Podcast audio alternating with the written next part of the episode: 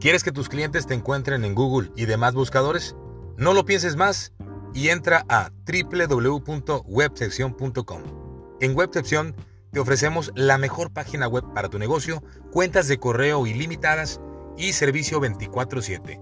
No lo pienses más, búscanos, atrévete a dar el siguiente paso y contáctanos en www.webcepcion.com.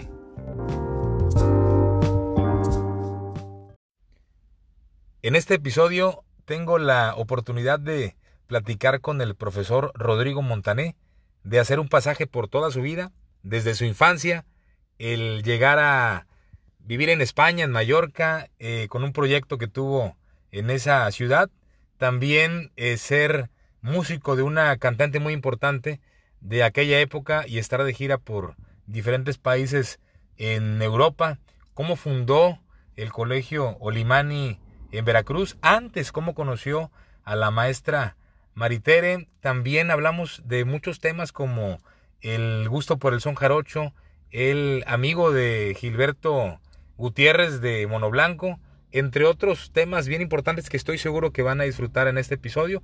Y bueno, para no profundizar a más, entramos en materia con el podcast. Gracias.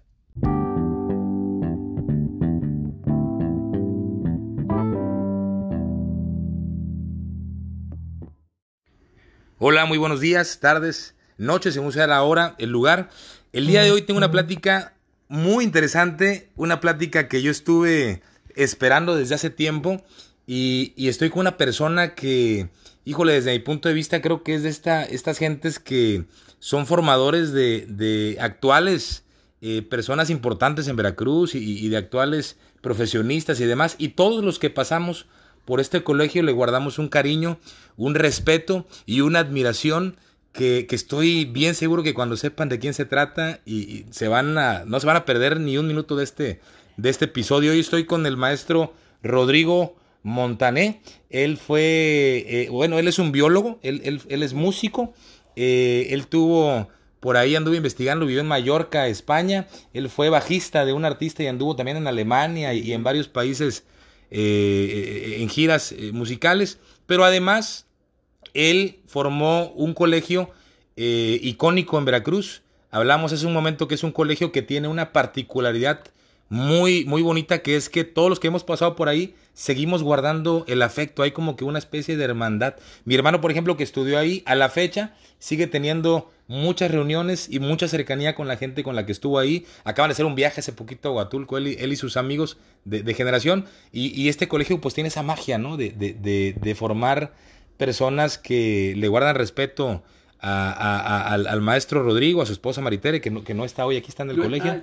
este, pero bueno, para no profundizar más, eh, maestro, ¿qué tal? ¿Cómo está? Buenos días. Buenos días, Pablo. Es un gusto estar aquí contigo otra vez, después de tantos años. ¿Verdad? Pues, pues qué, qué buen encuentro y verte ya después de, fíjate, ya hecho todo un hombre, llegaste siendo un chiquilín, sí, sí, sí. ¿verdad? De secundaria y ya eres todo un hombre con tu profesión, con tus actividades desarrolladas perfectamente, organizado, padre de familia, todo eso, pues ya la vida va tomando su evolución y vamos tomando nuestro papel en este planeta, así que me da mucho gusto verte y verte bien. Gracias, maestro, gracias. Para iniciar con la, con la plática me gustaría irme a los orígenes de don Rodrigo. Don Rodrigo, ¿en dónde nació? su papá de don Rodrigo a qué se dedicaba, su mm. mamá, para entender un poquito la, historia y el presente.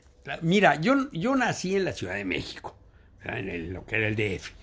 Mi papá era un hombre, eh, mi papá nació en 1910. Entonces, sí, 1910. Entonces, él, sí, sí, en, en la época de la revolución. Pero el asunto era que él era de una familia pues limitada. El, papá de él era un ingeniero de, de ingenio azucarero, ¿verdad? Y que vino, era español él, y vino, era catalán, vino a Veracruz, trabajó un tiempo en Veracruz, luego se fue al estado de Morelos. Y entonces ahí trabajó en los ingenios azucareros de Zacatepec y todo eso. Pero ahí conoció a la abuela. Mi abuela era indígena. Totalmente indígena. ¿verdad? tuvieron ellos los cinco hijos, el de en medio mi papá, pero el asunto fue que el abuelo agarró una amibiasis y esa amibiasis se le fue al hígado y se murió. Y se murió cuando mi papá tenía nueve años. Entonces, entonces, siendo el tercero, el primero era mi tío Ignacio, que era el mayorcito, tendría 13 años. Luego venía la tía, que era mujer, entonces ya había una. en aquella época había un poco de dificultad para eh, trabajar y cosas de ese tipo. Luego venía mi papá. Entonces él prácticamente terminó la primaria, nada más. Y luego, pues a trabajar, ni modo. Entonces él fue una persona que se dedicó a trabajar en, tiendas donde vendían eh, camisas, eh, corbatas, cosas de ese tipo durante toda su vida. Mi mamá, en cambio, era una mujer que estudió, estudió en aquella época, era una carrera aceptable, bastante aceptable. Y sí, para mí sigue siendo una carrera muy útil, pero bueno, ¿verdad? Ella eh, estudió como secretaria bilingüe y entró a trabajar, por suerte, a la embajada de Dinamarca. Y entonces trabajó en la embajada de Dinamarca de soltera. ¿Cómo se, llamaba? Perdón, ¿cómo se llama su papá? mi papá, Alfredo Montané Estrada, y mi mamá, Lucía de la Vega del Prado. Ok. ¿verdad? Entonces, ellos se casan y en el momento en que viene mi hermano primero y al año y medio vengo yo, mi mamá deja de trabajar para atendernos. En el momento que nosotros volvemos, al, eh, entramos a la primaria, yo entro al primo de primaria, entonces ella vuelve a su trabajo en la embajada. A ver, perdón, esto fue en, los, debió ser en los 30, 40. Yo nací en 1941. O sea, en plena guerra mundial. yo nací tres días después del ataque a Pearl Harbor. ¡Wow! O sea, en medio de un contexto bien. No, ve a ver si, si el ataque a Pearl Harbor fue el, quien desencadenó el parto. Ah, podría ser, ¿no? Porque no. La impresión. ¿Y, y, su hermano? ¿Son, dos, dos hermanos? dos hermanos. Mi hermano es mayor, mi hermano nació en junio del 40, pero ya ah, estaba el conflicto, ya estaba el conflicto de la guerra, la, la preocupación, porque había preocupación. claro, claro. Incertidumbre en México. Eso es, ¿verdad? Y entonces ya se fue aquello y, y nosotros pues nos, nos desenvolvimos dentro de una familia de clase media, ¿verdad? Con, pues con las limitaciones que se tenían. En aquella época las cosas eran completamente diferentes. Por ejemplo, nosotros no teníamos coche. Nunca tuvimos coche en la casa. ¿Por qué? Esto fue en Ciudad de México, todo lo que en Todo es en la Ciudad de México. ¿En qué parte de la Ciudad de México? Eh, vivíamos en, un, en una colonia, ¿verdad? Entre, entre, entre dos, dos sitios que son conocidos, Tacubaya y Miscoac. Son dos eh, pueblitos antiguos que ya se conurban desde entonces en, toda la ciudad y ahí, y ahí se desarrolló una colonia que se llamó San Pedro de los Pinos, que no tenía pinos, ¿eh? tenía muy pocos pinos. Pero, se llamaba San Pedro. de los Pinos. Pedro de los Pinos, porque tenía más bien algunos cipreses bonitos, pero pinos realmente no. Pero bueno, y ahí, ahí crecimos nosotros. En aquella época se jugaba en la calle. En aquella época teníamos nuestros, nuestros amigos, nosotros vivíamos en la calle 25, y entonces en la calle 25 teníamos un grupo de amigos, Román, Memo, Fernando, el, Eugenio, y jugábamos ahí fútbol, y luego venía la época de patines, pues patinábamos, y luego venía la época de fútbol americano, jugábamos fútbol americano, y así, y nos llevábamos con los de la 27, que tenían otra palomilla, y así y cuando jugábamos contra otras colonias, entonces nos juntábamos. Era muy interesante, muy bonito y muy, este, muy activo. Era, teníamos buena, yo hasta la fecha me sigo viendo con algunas personas de esas. ¿Ah, sí? Sí, sí, todavía. Fernando Ballesteros, por ejemplo. Pues, yo a Fernando Ballesteros lo conocí hace 76 años. ¿Ballesteros de la familia de los...? No. No, ah, no, es de, no, porque no es, de, no, es, de familia ilustre, pues. Ah, ok, ok, ok. Entonces él, este, lo conozco hace 76 años, imagínate, ¿no? Entonces es, es gente que es como familia. Sí. Y entonces ahí nos desenvolvimos. Íbamos a un colegio que estaba relativamente cerca, cerca, del Colegio Simón Bolívar, y ahí tuvimos primaria, secundaria, luego nos fuimos al bachillerato y ya entramos a la UNAM, ¿verdad? Cuando tocaba en aquella época entrar a la UNAM, era después de un bachillerato de dos años. Error, yo sigo diciendo que fue error, ¿por qué? Eh, porque el bachillerato yo pienso que debe ser de tres años para que los chicos adquieran madurez. Yo entré a la universidad de 17 años. Muy joven. No sabía ni dónde estaba, Pablo. Yo entré a la universidad y yo no tenía idea de dónde Ajá. estaba. ¿Por qué? Porque eran bachilleratos de dos años. Entonces yo, como no había reprobado años, a veces, Sí. había veces que había salido muy bien, otras veces no tan bien, lo que tú quieras, ¿verdad? Pero entonces cuando yo entré a la universidad acababa de cumplir 17 años. Ujú. Entonces yo entré Sin una claridad, sin una... claro, y nada, yo no sabía. Es más, yo me metí a la carrera de biología porque sí me llamaba, pero realmente tener un concepto claro de por qué tomaba, porque ojo, esa decisión es importante, es la primera decisión trascendente que toma un joven. Claro. La primera decisión trascendente es esa. Otra decisión trascendente es cuando eh, eh, va Eliges a tu pareja, tal vez. la ándale, la pareja y la paternidad, en el caso de los Eh, varones. sí, sí, sí. Entonces son decisiones. Ahora, muchas veces las decisiones no se toman como se debieran, porque hay ocasiones en que la paternidad viene de una manera eh, biológica más que como una decisión racional. Sí, sí, sí. La, la emoción le gana a la razón. Entonces, pero la- el- una de las decisiones fundamentales de la vida es precisamente a qué, teóricamente, a qué te vas a dedicar toda tu vida. En el momento que Sí. escoges la profesión a la que te Total. Oiga, don Rodrigo, perdón.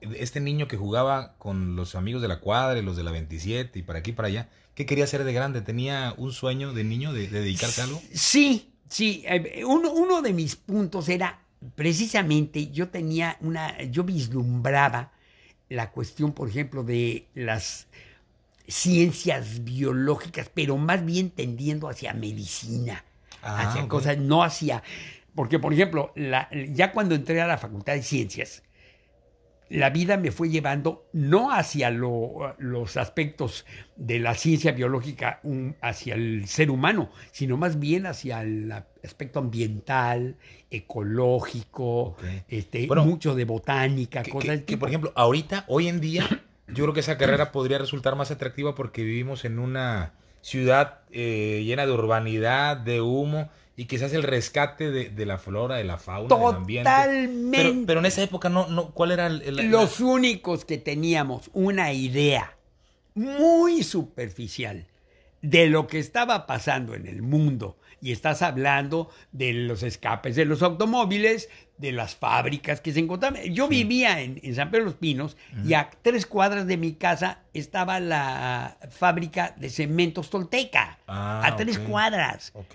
Entonces, mi mamá tenía que poner abajo de las puertas unos especie como de, de tacos enormes de tela con, con arena o piedritas para que no se metiera el polvo. Uy, Nosotros no me te- diga. Sí. O sea, que era un barrer Era- constante, ¿no? Sí, nosotros teníamos piano, ¿verdad? Porque eso, esa es otro, otra historia, Ajá. ¿verdad? Teníamos piano, entonces m- teníamos que sacudir el piano todos los días.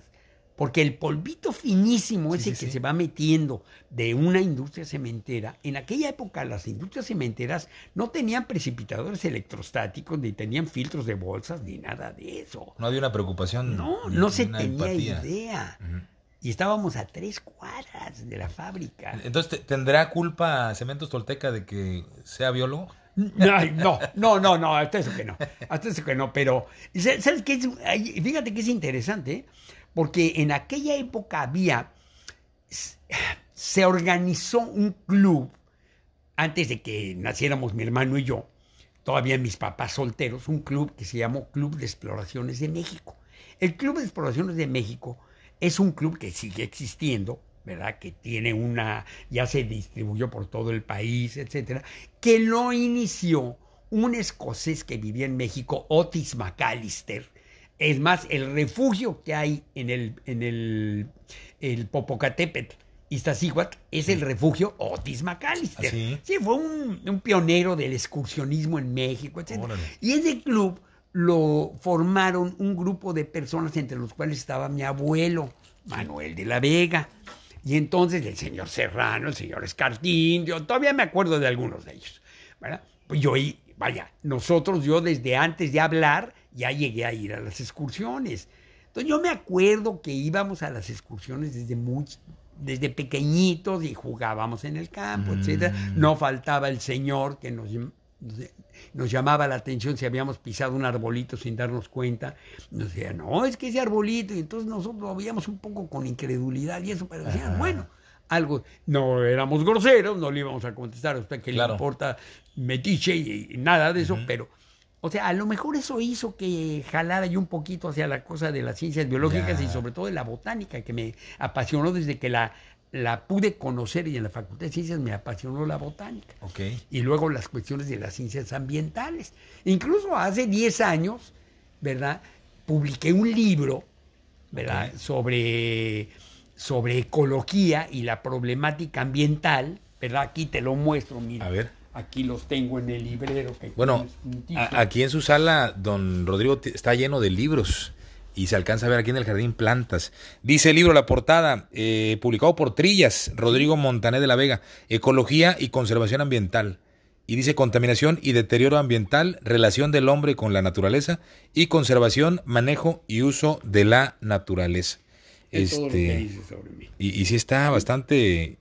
son, Eh, Tienes 400 y tantas páginas. No, pero además es un compendio general. O sea, habla de ecología desde todos los puntos de vista y luego habla de la problemática del agua, de la atmósfera, del suelo, del ruido, de la radioactividad, de la guerra, de todas esas cosas. O sea, yo lo hice porque durante muchos años en arquitectura, en ingeniería, en, en economía incluso di clases sobre el hombre y su medio. Diferentes denominaciones de las asignaturas, ¿verdad? dependiendo de la carrera, ¿verdad? pero eran cosas relacionadas con el ambiente en relación a las actividades humanas, fueran actividades de arquitectura modificadoras, actividades de ingeniería modificadoras y generadores de residuos, o de economía. En última instancia, los problemas ambientales tienen una dotación de problemas económicos muy importantes. al final es como ser consciente del impacto ambiental que genera cada una de las actividades, ¿no? El último tema del libro es precisamente impacto ambiental, lo que representa todo eso.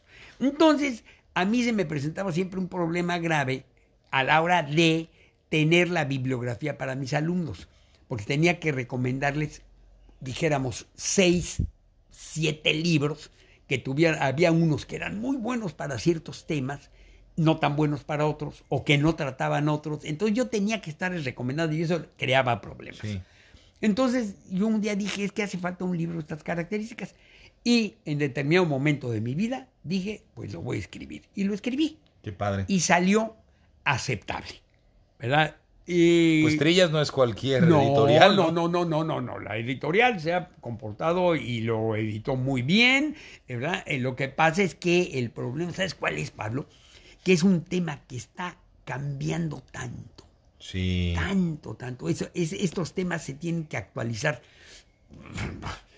Voy a decir cada 10 años y se me hace demasiado tiempo. Ujú. Estos temas se tendrían que, actua- que actualizar cada 2, 3 años, una cosa de ese tipo, con el objeto de que los libros estén actualizados, que la gente esté manejando información Sí. realmente vigente. Que generen empatía, que, que Así sirvan, ¿no? es, Que, hagan es. consciente al, es. al niño, ¿no? Al, al- al- al joven. Bueno, entonces llega a la UNAM sin una claridad, pero ya entiendo ahora que biología, porque ya existía todo este antecedente, todo, todo el contexto que envolvía a don Rodrigo, ¿no? De, de las excursiones, Eso. del polvo, de, de ya había como que un, un nivel de conciencia desarrollado del respeto al medio ambiente y elige biología. Como dice el viejo adagio, la cabra tira al monte. ¿Ok? ok. Bueno, entonces ya entro en, en la Facultad de Ciencias, pues, este, pues son los, o sea, hubo momentos muy buenos. Eh, Bueno, la facultad era una, una delicia, era una facultad preciosa. La UNAM, ¿en dónde está la Facultad de Biología? Está- fíjate, en aquella época, cuando yo entré, yo entré en el 59, ¿eh? Ojo, yo entré, eh, yo entré hace 63 años, 64 años casi. Sí. ¿verdad? Entonces, en aquella época que era el viejo casco de CEU, la Facultad de Ciencias estaba en el centro. En el centro entre medicina, ingeniería, economía, filosofía, arquitectura, todas rodeaban la Facultad de Ciencias. Órale. Y la Facultad de Ciencias era, además es un, es un diseño arquitectónico genial, maravilloso. Era, y además tenía un ambiente precioso. Era una facultad especial. Especial. Entonces, este, entré ahí con mucho entusiasmo, pero luego vienen también los avatares en un determinado momento. Yo tenía ya necesidad de trabajar, entonces combiné estudiar con el trabajo. ¿Cuál fue el primer trabajo que llegó? Dar clases. ¿Así? Te voy a decir por qué. Te voy a decir por qué. Porque era el único trabajo que yo podía dar por horas. No necesitaba estar en un Ah, horario ya, completo. ya, ya. Entonces yo fui a hablar con mi maestro, don Eucario López Ochoterena, que era maestro de la facultad, que era además inspector de la UNAM en secundarias y bachilleratos que dependían de la UNAM. Y dije, profesor, necesito trabajar. Necesito, ayúdeme por favor. Me dijo, yo voy a ver eso. Y entonces un día me habló y me dijo, hay unas clases en tal sitio, etcétera. Me presenté. ¿Tan joven dando clases? Sí, yo tenía 10, acaba de, cum- acaba de cumplir 19 años. 41, 59 son 18, ¿no? Sí, no, no. Cuando yo tenía, eh, cuando yo entré, entré de 17 en 59. En 60, a finales del 60. Ok. Ya empecé. Entonces yo te. ¿Dando esta- clases dónde? ¿Ahí mismo en la facultad? No. no, no, Ah. no, no, no. En una escuela secundaria bachillerato que Ah, dependía mira. de la UNAM. Qué padre. Y entonces ahí me dijeron, hay clases, ahí hace falta un maestro. Y fui. No te puedes imaginar el desastre que fue aquello, porque... No, no, no, no. no. Eh, mis alumnos eran más grandes que yo, Pablo. Entonces, para- bueno, yo estaba aterrorizado. Ya. Aterrorizado. Que ya la cabra iba tirando Ya, al monte, sí, pero- dando pero, clases. Hijo, pero. Y entonces, eh, y luego surgió que un maestro mío de la secundaria, don Mariano Ramírez de Gollado, ilustre, ilustre maestro que tuve y además un científico excepcional, una persona de esas que, una persona luminosa, de esas que tiene uno la fortuna de conocer. Bueno, pues mi maestro, don Mariano Ramírez de Gollado, se enteró que yo ya estaba dando clases en esa escuela, que era muy problemática para mí, y me consiguió, bueno, se presentó la oportunidad de dar unas clases en la secundaria donde yo había estudiado. Ay, qué padre. Entonces estuvo muy bien, que era una escuela privada. Qué bonito. Pero además viene la otra cosa, que yo había salido de esa escuela hacía cuatro años, Ay, claro. ¿verdad? Entonces había, yo conocí a algunos chamacos, Sí, sí, sí. Había algunos que eran hermanos de compañeros míos, cosas sí, así. sí. Entonces fue muy interesante, muy interesante porque yo llegué al primer salón y lo primero que me encuentro es, es al hermano de Eduardo Cerratos, que era un, un muchacho que a veces acompañó a mi hermano. Sí, sí, sí. ¿verdad? Y que conocía al maestro Rodrigo. ¿no? Claro, digo, hola, ¿qué ¿Qué haces aquí? Pues vengo a dar, no me digas. Y, y ahí me fui haciendo, me fui haciendo maestro. Claro, luego tuve que estudiar pedagogía, tuve que estudiar lo que se llamaba en la, en la Secretaría de Educación una nivelación pedagógica, porque mi formación era exclusivamente de- en el orden del ámbito Sí, sí, científico. sí. Que al final hay que desarrollar habilidad para Así poder. es. Y entonces ya llevé mis cursos como debía y, y ya, la vida continuó. Y en esos avatares, entre dar clases, ir a clases, terminar, a- por- este, presentar exámenes, descubrí una serie de técnicas que me encantaría poderles transmitir con calma a todos los jóvenes que empiezan a estudiar preparatoria y a lo mejor a ti te tocó cuando estabas. Lo que pasa es que a ti creo que ya no te di clase en bachillerato. No, no, no. Directamente a tu hermano sí. Sí. A tu hermano sí. Y entonces yo les daba un tallercito en donde les indicaba lo que yo había descubierto. Fíjate de cuándo te estoy hablando. Sí. Te estoy hablando de hace, más de, de hace 60, 60 años. años. Y entonces uno dice, no, es que las nuevas tecnologías, de hace 60 años y sigue funcionando. ¿eh? Sí. Sigue funcionando. El exalumno que fue compañero de tu hermano Antonio Vera, el otro día, hace unos años me lo encontré y me dijo, oye, profe, ¿se acuerda lo que nos decía de, de cómo estudiar? Y así, yo lo, hice en la universidad y me dio muy buen resultado. Pues claro. A ver, ¿de qué se trata? Porque ya Es que es muy interesante, fíjate, fíjate.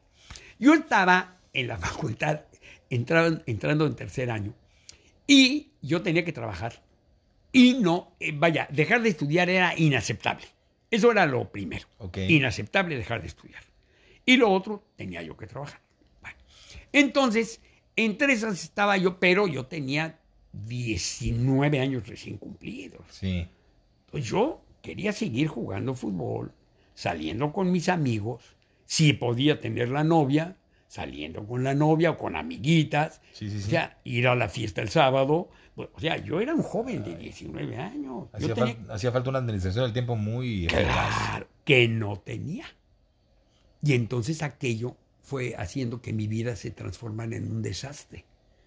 Porque cuando vino el primer parcial, en aquella época los, cursos eran anuales, Ujú. cuando vino el primer parcial, de las ocho, siete materias que yo llevaba, reprobé seis ¿En serio? en el primer parcial. Y en botánica saqué seis, yo creo que porque la materia me tenía afición a mí, ¿eh? No sé ni por qué. Wow. Y entonces, Ya no me siento tan mal con lo que me está diciendo. no, no, no, no, no, es que es, es impresionante. Sí, sí, sí. A, yo, a mí se me movió el piso, pero, pero yo decía, bueno, ¿qué voy a hacer? No tenía idea qué iba a hacer. Ajá. No tenía idea.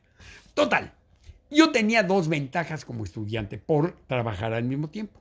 Asistía a mis clases, porque si no perdía derecho a examen, y cuando estaba en clase atendía. Y atendía porque un día en primero tuve un incidente con la maestra Martita Centeno, que era una dama, la maestra de botánica, que había estado yo medio vacilando en clase. Fíjate nomás, para que vean, tengo 17 años, para que vean nomás las burradas que hacía ¿Qué, uno. qué- qué era esa vacilación? ¿Se, ¿se acuerdan o no? ¿Cómo? ¿Cuál era la vacilada? Ah, no, estaba, eh, estaba junto a mi amigo que luego se, se salió de la facultad y se hizo escultor. El primer escultor recibido en México, Faustino Peñalosa. Órale. Eh, amiguísimo, bueno para el fútbol también. Ajá. Y entonces creo que él me picó las cotillas y yo medio me volteé y luego me dio una patadita en el huesito del, del pie, Ajá. ¿verdad? Porque él era futbolista y me dio y me dolió. Y entonces yo hice, ay, a lo mejor. Ajá. Y la maestra Martita Centeno dice, Rodrigo, así era esa facultad que nos conocíamos hasta por, nos conocían hasta por el nombre. Sí. Rodrigo, dígame maestra, ¿no le parece a usted fuera de lugar que en la Facultad de Ciencias de la Universidad Autónoma de México se esté comportando como un chico de secundaria o de bachillerato? Oye, yo en ese momento dije, Oh. trágame tierra. Me dio una vergüenza. Me dio una vergüenza que le dije, sí maestra, tiene usted razón, le ruego que me disculpe y no volverá a suceder, se lo aseguro. La maestra era una dama, una, una mujer educadísima, no pasó nada. Desde ese día empecé a sentarme adelante Ok. para evitar los riesgos. Y Faustino se quedó. Eh, eh, Sí, no, no, y además amiguísimo, no, eh, él, él se iba a salir, él se iba a salir. Bueno, ese fue el incidente en primer año. Entonces, cuando yo entro ya segundo, lo que, como iba yo dando bandazos, yo eh, atendía en clase. Ya cuando entraba, pues me dedicaba a atender. Eh, ya atendía. Y un día en fisiología, ah, la maestra da su clase, se va, era un jueves. El martes siguiente, teníamos la siguiente clase, entra el martes. Dice, una hoja. Ah, no, aquí hay un antecedente que es importantísimo. Cuando termina la clase del jueves, yo había anotado en mi libreta lo que yo había comprendido, pero yo no estaba seguro si lo que yo había anotado era lo que yo había entendido, porque una- cuando uno está en la clase anota y luego... Y entonces, antes de otra cosa, dije, me puse a leer mi apunte. Antes que otra cosa, llegó un amigo mío, que, Luis Tapia. Eh, Rodrigo, vamos a jugar ajedrez. En Ajá. el, en el, le dije, ahorita te alcanzo. Leí mi apunte. No me tardé ni dos minutos, Pablo, en leer el apunte. Sí, efectivamente había yo anotado lo que yo había entendido, lo dejé ahí, me O fui. sea que estaba fresco, ¿no? El- Sí, el- fresquito. En ese momento hice mi repaso. Fui a jugar ajedrez, vino el viernes, el sábado fui a jugar fútbol, a lo mejor hubo fiesta en la no, no sé ni qué pasó. Pero el martes, cuando llego otra vez a fisiología, la maestra dice, una hoja, nombre, primera pregunta. Me acuerdo hasta del tema, ¿eh? Ajá, a ver. Era la contracción del músculo cardíaco de anfibios en diferentes soluciones. Solución hipotónica, hipertónica e isotónica. ¿Eso fue lo que tomó nota? Eso fue, eso fue. Lo tengo clarísimo en mi mente porque eso fue lo que cambió mi vida. Así te lo pongo. Y entonces nos hizo dos preguntas. Entonces nada más podía sacar 10, 5 o 0. Ujú. Sí, sí, sí. Y este examen va a contar para el próximo parcial. Yo llevaba reprobado el primer parcial Es cierto. y saqué 10. Saqué las dos buenas. Y entonces dije, ¿por qué saqué las dos buenas? Sin haber estudiado. El, fue a jugar re- ajedrez, el repaso ese mágico, ese repasito, ese haber leído mi apunte después de la clase, eso fue lo que hizo que sacara 10. Y dije, por aquí va. Bueno, pero es que además del repaso es haber atendido la clase. Eso, sí, sí, sí. Lo primero es la atención. Mira, yo lo tengo distribuido en, en verbos. Asistir, atender, comprender o preguntar. Anotar y repasar de inmediato. Asistir, Ese es el atender. atender. Comprender o preguntar. Si no entiendes, pues Bueno, que, este repaso entra en la comprensión. En la comprensión y la anotación. Ok. que es el siguiente. Ok, ok, ok. Entonces, conforme tú te das cuenta que para anotar eso tú empleaste una memoria quizás auditiva o visual, Ok. kinestésica, porque moviste tu O sea, mano para mezclas escribir. todas las técnicas de aprendizaje en ese repaso, ¿no? Eso es. Y entonces, ¿qué saco? Y dije, por aquí va.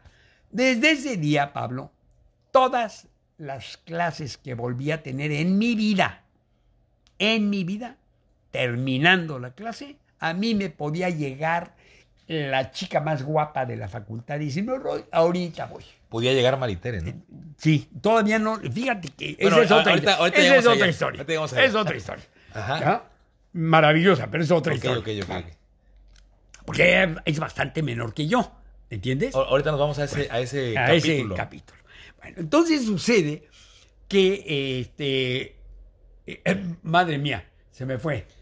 El repaso que toda la vida. Eh, ese- lo- Sí, bueno, ese repaso lo, lo hice para todas las asignaturas. Yo terminaba mi clase, se iba el maestro, etcétera, y yo agarraba mi apunte y trácata, trácata, trácata. Había veces que me tardaba un minuto, había veces que me tardaba tres minutos, pero nunca pasaba de eso. Bueno, mi vida se transformó a un grado que no solo no volví a reprobar un parcial, no, no, no, empecé a sacar unas calificaciones que mis compañeros me decían, híjole, Rodrigo, ¿qué ¿Cómo le hiciste? Los maestros me lo llegaban a decir, oiga, Rodrigo, ¿qué pasó? Pues no, me organicé, me organicé y sin echar demasiadas eh, fanfarrias ni nada de eso, esa organización fue caminando, caminando, caminando, caminando y me solucionó la vida. Mi vida se transformó. Yo el día anterior a un examen final, yo me iba al cine. Punto. Porque yo cada tres semanas, una cosa así, repi- revisaba mis cuadernos y los medio leía, o sea, y recordaba cada tres semanas, dos semanas. Abría mi cuaderno de hidrobiología. Ah, pues sí, aquí, mira. A ver, esto, ándele. Era, Algunas eh, cosas las eh, leía eh, con detalle, otras Sí, sí, sí. porque Eh, me acordaba. Era como ir dibujando ventanas Ah. al- que te permitían asomarte Así y ver con claridad Todo la el clase. contenido. la clase que, a ver, para que se me quede, asistir, atender, Ver, comprender. Anotar, anotar. y repasar de inmediato. Ok. O sea, si ese repaso no lo, lo haces a las 2 de la tarde, Ya no rinde igual. Ya si lo haces a las 4 de la tarde, rinde menos. Ya la ventana se hizo chiquita. Así es. Si lo haces el fin de semana, rinde menos. Y si lo haces el día anterior al examen, no sirve para nada. Así te lo digo. No, no, no. 60 años lo comprueban. Sí, no, y además, eso lo sigo diciendo a mis alumnos. Yo sigo dando clase en, en bachillerato. Sí. Yo se lo sigo diciendo. Yo les dedico una clase al principio del semestre y les digo, fíjense esto. Y, y, y yo hice y salió así. ¿Y quién hace caso? ¿Cómo le va? el- a los que hacen caso, me- pero normalmente no hacen caso de inmediato. Normalmente tiene que pasar. Tiene Tienen que tropezarse. Tienen que tropezarse un poquito y además como masticarlo un poquito. O sea, como darle sus vueltas, porque además nada es absoluto. Lo que para mí funciona divinamente, a lo mejor para ti tú tienes que darle una adaptación. Claro. Una adaptación a tu manera Claro, de ser. ¿Me entiendes? Claro, claro, Entonces, claro. Pero, pero al final. El, El resultado es el mismo. Sí, sí, la esencia es, Así es, es, es, es el asistir, el atender, el comprender, el anotar y repasar. Así Y es. eso. Con eso. Ok, muy buena técnica. ¿eh? Ojo, ojo, tomen nota los que están estudiando. Yo estoy estudiando inglés los sábados y de repente tomo nota de la clase, estoy en la clase, pongo mucha atención, participo, tomo nota, pero ya no repaso. Y, y yo creo que voy a, a empezar. Y a- te voy a decir una cosa que es interesante. No te vas, nada más repasa, ¿eh? no te detengas demasiado. Y te digo, en dos minutos lo tienes, hombre. Qué fregón. En dos minutos, de veras que no funciona. Yo te digo que yo me he encontrado exalumnos después de 10 años o más. Oiga, ¿se acuerda? Lo que... Pues claro que me acuerdo, ¿cómo no voy a acordar? Si eso es algo que he estado fregón. masticando durante décadas. Pues lo hice en, cuando entré a la universidad. ¿Y por qué no lo hiciste en bachillerato? Y uno de ellos me contestó, porque el bachillerato parece que está hecho para cometer errores. Le dije, pues sí, hasta cierto punto sí. Todas esas etapas son para que los errores que se deban de cometer, hay que cometerlos en el momento que debe de ser. O sea, yo no me voy a, yo no voy a cometer mis errores de adolescencia a los 45 años, ¿verdad? Ok. Porque está fuera del lugar. Ok, bueno, entonces, UNAM, eh, primer parcial, la nueva técnica, vivía, Sí. estaba en la Facultad de Ciencias que estaba entre todas Entre las demás facultades de la UNAM, la central, eh, creciendo en San Pedro de los Pinos. En San Pedro. San Pedro de los Pinos, cerca de Tacubaya y con las vías de la Mexicuac. 27. La mamá que dejó la, la, la carrera de secretaria bilingüe, que trabajó en la, embaca- en la Embajada de Dinamarca, el papá que trabajaba en estas tiendas de Sí. corbatas y demás. Sí. ¿Y qué pasó después de la, de la carrera? Eh, Bueno, pues eh, como yo ya estaba encarrilado dando clases y además contento, porque sí me gustó, ese es el asunto, que, que yo, y entonces, pues yo continué dando clases, pero pasa el tiempo, entonces yo me iba metiendo en lo ambiental. Nadie hablaba de lo ambiental. Yo les hablaba a mis alumnos de secundaria, porque era una secundaria. Les decía, es que fíjense, los detergentes sintéticos contaminan el agua. Y, y- y le hablaba de la desforestación. Es que, ver, hay que entender que en esa época no había una Nadie. preocupación de nada por, temas de... Acuérdate, mira, te estoy hablando de 1900, entre 1961 y 72, 61 y 72 fue que yo di clase en esa secundaria. Ujú. Entonces, en aquella época la población mundial en el 72 era de menos de la mitad de la de ahora. 40 mil millones de habitantes en ese entonces. En, en aquella época la población mundial, ahorita somos 8 mil millones. Perdón, 8 mil, 8 mil, 4 8 mil mil millones. millones. Sí, sí, sí, 8 mil. En aquella época eran alrededor de 3.700 millones. Y si lo vamos fraccionando a México, En Era- aquella época la, la, la población de México debe de haber sido, estamos hablando del 60 y, de- del 72, debe de haber sido alrededor de 40 millones. ok, 40 millones, la población de México. Más o menos. Entonces, y es más, a lo mejor, fíjate, yo creo que eh, esas son cosas que se van eh, perdiendo, pero luego, luego lo buscamos.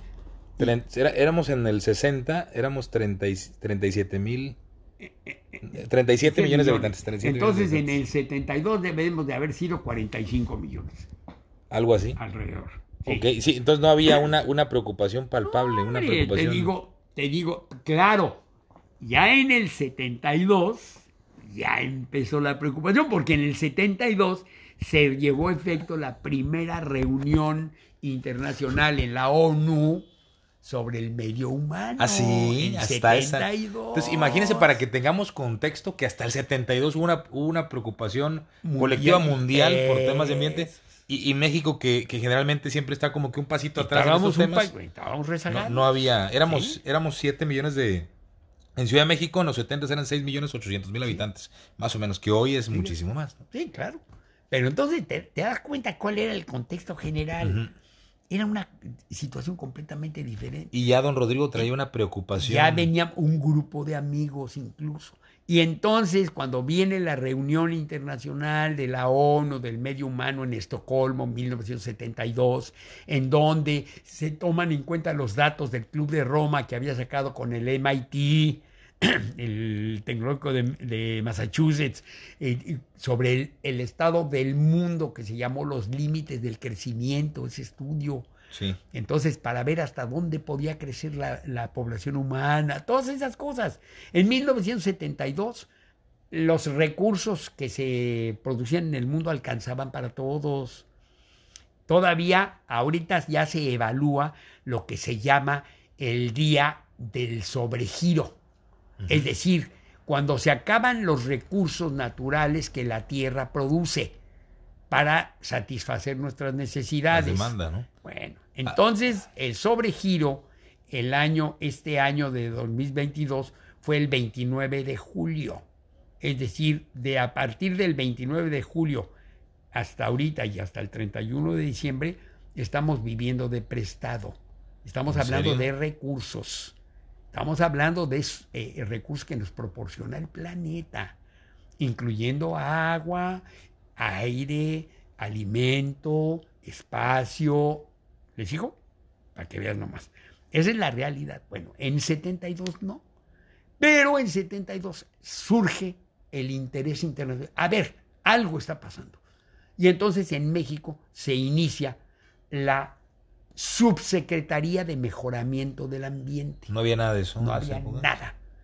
Y entonces en 72, mi amigo queridísimo, infortunadamente ya se nos fue, el doctor Enrique Rivapalacio Chiang, que era una de las poquísimas personas que incluso me llevó delantera en eso, a mí. Me, me llevó delantera. Él era- fue de las poquísimas personas que vieron primero que nadie la problemática ambiental. Y entonces él se conectó con gente que estaba relacionada con echar a andar esa subsecretaría y me llamó para colaborar con él. O sea, sentaron los precedentes de, la, de lo que hoy es la Secretaría de Medio Ambiente. De así es. Y entonces entramos, no había leyes, no había reglamentos, no había nada. Así que tú podías ir al mar y tirar una botella Lo de que detergente. fuera. Yo me acuerdo perfectamente que las primeras leyes, la primera ley para prevenir y controlar la contaminación ambiental que salió, era, eh, estaba hecha con parches de, de otras leyes del extranjero, de otros países. Era un desastre.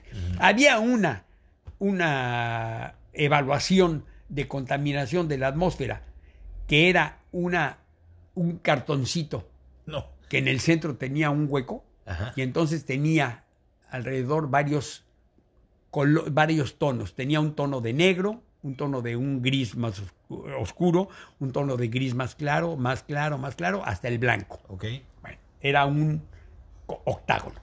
Y entonces en el centro tenía un hueco. Entonces teóricamente se llamaba la, tab- la carta de Ringelmann. Fíjate, ¿eh? Entonces tú veías, estirando el brazo, cómo estaba la pluma que salía de la chimenea. Entonces tú ahí decías, está como el número 3. O sea, tu visión, O sea, tu vista de- de- de- definía medio- el grado de... medio gris o me-. Entonces era un desastre, esa era em- e- evaluaciones. Qué rústico. Era totalmente rústico. Porque había, eh, empezó a haber ingenieros que eran muy listos. Decían, no hombre, está saliendo el humo negro, sí, ponle vapor de agua y se blanquea. Pero seguía saliendo el cochinero igual, ¿no? O sea, cosas de ese tipo. Pa- pa' que. Entonces ya entré a la Subsecretaría de Mejoramiento del Ambiente. Y ahí la vida me llevó con mi amigo Enrique Riva Palacio, ¿verdad? Y luego entré junto con él a ser asesores directos del que era subsecretario de Mejoramiento del Ambiente, Francisco Vizcaíno Murray, y estuvimos trabajando con él directamente hasta que terminó el sexenio. Pero viene ¿Quién era el presidente en ese entonces? ¿Qué presidente? Echeverría. Ok. Pero viene lo otro, que como era ya sistema federal, ya era, entonces al terminar el periodo, el rey ha muerto, vive el rey, y entonces era un cambio total. Y había también intereses como en todos lados de poner gente que no tenía quizás la preparación, la empatía, la preocupación, el, el conocimiento eh, y Todo. demás. Era, era un. Así es. Y entonces terminó el sexenio. El, el que era subsecretario le dieron un nombramiento en la cuestión de la industria nuclear. Me invitó a trabajar con él para ver las zonas de explotación de uranio, etcétera, etcétera. Para- sí, todo, eso fue en México. Y entonces entré a trabajar, seguí trabajando con él y con Enrique Riva Palacio y todas esas cosas. Bueno, entonces de ahí, a la vez, entré junto con Enrique, Enrique me invitó a dar clases ya en la Facultad de Ciencias, ahora sí. Ay, de ahora como maestro de la UNAM. Sí. Y en una materia precisamente por cuestión, no existía en la facultad. Fíjate, te estoy hablando del 74, una cosa así. no existía en la Facultad de Ciencias todavía una materia sobre cuestiones de deterioro ambiental y de contaminación ambiental. Entonces, Enrique Riva Palacio hizo el programa y entonces entramos a dar la clase entre él y yo. Y ahí estuve durante muchos años, pero entonces ya dejé las clases en secundaria, bachiller. No me quiero perder en la plática, pero, pero nada más para poner contexto. Durante su estadía en la UNAM, tuvimos el Mundial del 72, ¿verdad? Aquí en México. Sí, no, no, fue en 70. El ah, Mundial 70. fue en 70, sí, pero no. No, no, no, no nos tocó ninguno de eso. Ah, okay. No, no, no. Acuérdate que, porque fíjate, en 72 yo entro a la, Subsecretaría de Mejoramiento del Ambiente, pero pasé de ahí del 72 al 76. Luego en 76 entré a la cuestión de la industria nuclear, que ya era el periodo de López Portillo. Na, nada más quiero poner de referencia el Mundial para que entendamos el contexto. Le pongamos una imagen Así a la época, ¿no? Pelé y... y el Totalmente. Y, y Beckenbauer. Vamos a poner dos de los grandes en ese momento, porque Pelé ganó la Copa del Mundo en el 70 en México y Beckenbauer la ganó en, en, en Alemania en el 74. Okay, ya y en el 78 la ganó Argentina con Kempes y con Ardiles y todos ellos en, en, en Argentina. Okay. No con Maradona. Sí, sí, sí. Eso fue hasta el 86. Hasta lo, aquí en México también. ¿Eh? Bueno, entonces para, para poner nada más la ¿Eh? imagen, entonces clases ya en la Facultad de Ciencias. Sí. ¿Y después? Y de, bueno, de ahí, oye, no, ahí estuvo maravilloso. Luego, se, eh, había una oficina que era importante, la Comisión de Ecología, en el Departamento del Distrito Federal. ¿Ves? Ya era Ciudad de México. Y entonces Enrique Riva Palacio me volvió a llamar, me dijo, hay trabajo en la Comisión de Ecología porque nosotros habíamos estado ya en lo de la industria nuclear y ahí quedó. Okay. Ahí quedó. Y entonces entré a trabajar al, al Departamento del Distrito Federal en la Comisión de Ecología. Yo me hacía cargo de la oficina responsable de la contaminación de agua. Y ahí estuve desde, fíjate, del 76 al 82 estuve en lo nuclear. Y del 83 3 y 84 estuvimos en la Comisión de Ecología. Y entonces yo haciéndome cargo de la cuestión de agua, estuvo muy agradable, fue un trabajo muy bonito. Y aquí viene lo interesante, que pa paralelamente a todo esto, yo hacía música. Eso, eso quiero también. Pero, pero fue paralelo, fíjate. O sea, mí, de, de, desde el que inició en la facultad ya traía la música. Sí, sí, pero okay. no completamente por dentro, como dice el dicho. Ok. Mira, yo de chiquillo te dije que ¿Había en piano en casa? teníamos piano. Que se empolvaba. Eso es. Eh. Entonces, mi mamá nos puso a estudiar piano de chiquillos. Okay. Entonces yo estudié piano siempre, eh, quejándome y siempre diciendo que no quería, que esto, que el otro. Mi hermano avanzando mucho más, porque mi hermano tiene, Alfredo, tiene una facilidad y un talento musical excepcional. Él es guitarrista, ¿verdad? hasta la fecha, guitarrista okay. de clásico. Así. Sí, sí, sí. Él vive en Querétaro. Alfredo Montané. Lo que pasa es que eh, tuvo un problema de salud hace unos años y, se, y, todavía, pues todavía está medio reponiéndose, pero bueno, okay. ya está tocando otra vez. Y entonces, eh, y a mí siempre me gustó la música, me gustaba escuchar mucho jazz, me gustaba la rumba, lo que llaman salsa ahora. Ajá. Me encantaba la salsa. No existía la salsa en ese entonces, para no, que, para que claro. sepamos. Claro, la salsa era, surge en Nueva York en los eso, en 70, los 70, 80, algo así. ¿Eh? Entonces era la rumba. La rumba era, era Pérez Prado. Bueno, no. Pérez Prado, claro que sí, y luego el cha cha cha también, okay. y luego Lobo y Melón, que era un grupo mexicano, y la Sonora Matancera, y todo, me encantaba. Pero había un abanico de gustos porque mencionó el jazz es, también. El jazz por otro lado y así estaba ¿Y, yo. ¿Y el rock and roll no? Y muy poquito. Ok. Y ya, y ya empezaba, ¿eh? Era como, sí, sí, es sí. interesante eso. Ya, a mí como que ya me tenía atrapado el jazz por un lado y la rumba por otro lado. Ok. Sin embargo, me gustaba y, y, vaya, yo hasta la fecha me voy con la maestra Marite a bailar rock and roll a veces. Entonces le debe gustar mucho la música cubana, ¿no? Me de, encanta. Que es, que es, una mezcla de jazz y de... Ah, me fascina. Todo lo de okay. Iraquere, lo de Bam Bam, todo eso me encanta. Ok, bueno, entonces empezó el gustito por la música. Y, pero aquí viene lo interesante. Yo tenía ya mis discos, ya no eran discos familiares, eran discos míos. Porque uno empieza con los discos de papá Así y de mamá, es. que en aquel entonces eran de acetato. Y así todo. Pues mira, todo, lo, todo eso son de acetato. Todo eso. Ah, ok, sí es cierto. mira, no, no había visto. mira lo que tengo sobre la mesa. Porque estoy haciendo una selección qué interesante. de mis discos. Ah, mire, a ver, le- le- les describo un poco, ¿no? Aquí estamos en la sala de Don Rodrigo, rodeado de cuadros, de mucho arte, rodeado de muchos libros, muchísimos libros por todos lados. Y hay unas máquinas de escribir antiguas. Yo creo que estas máquinas deben de ser de los años 60, 70. Mande, Y, mucho antes. y sobre la mesa veo que hay pilas de discos de acetato de... Pues yo quiero entender que de, que de música de aquel entonces, ¿no? Y aquí me acaba de abrir una gaveta eso, y encontramos aquí a Gomi, Tommy Olive, Olivencia, Tommy Olivencia. que debe ser un jazzista. De rumba, rumba Eh, y jazz. rumba y jazz. Y bueno, Y si jalas este, este es Ah. de nieve. a quien le gusta, a quien le guste el arte, a quien le guste la, la música, a quien le Y aquí guste... tienes Carl Jader, que era un jazzista de, también Guau, de Latin Jazz. O sea, bueno. Pero bueno, entonces empezaba con los discos de papá, de mamá y ya tenía sus propios ya discos de discos jazz y de jazz rumba. y de rumba. Ok. Eso ya. Empezó como escucha, como... Sí, como el- totalmente, y bailando y todo. eso. Pasa un poquito el tiempo. Mi hermano, adyacentemente, él toca- eh, tocaba la guitarra, ¿verdad? Y formó un trío. Y entonces un día se le ocurrió en ese trío que tocaban boleros, daban serenatas. Es lo que estaba pegando, ¿no? Claro, y él estaba también en la Facultad de Ciencias, mi hermano.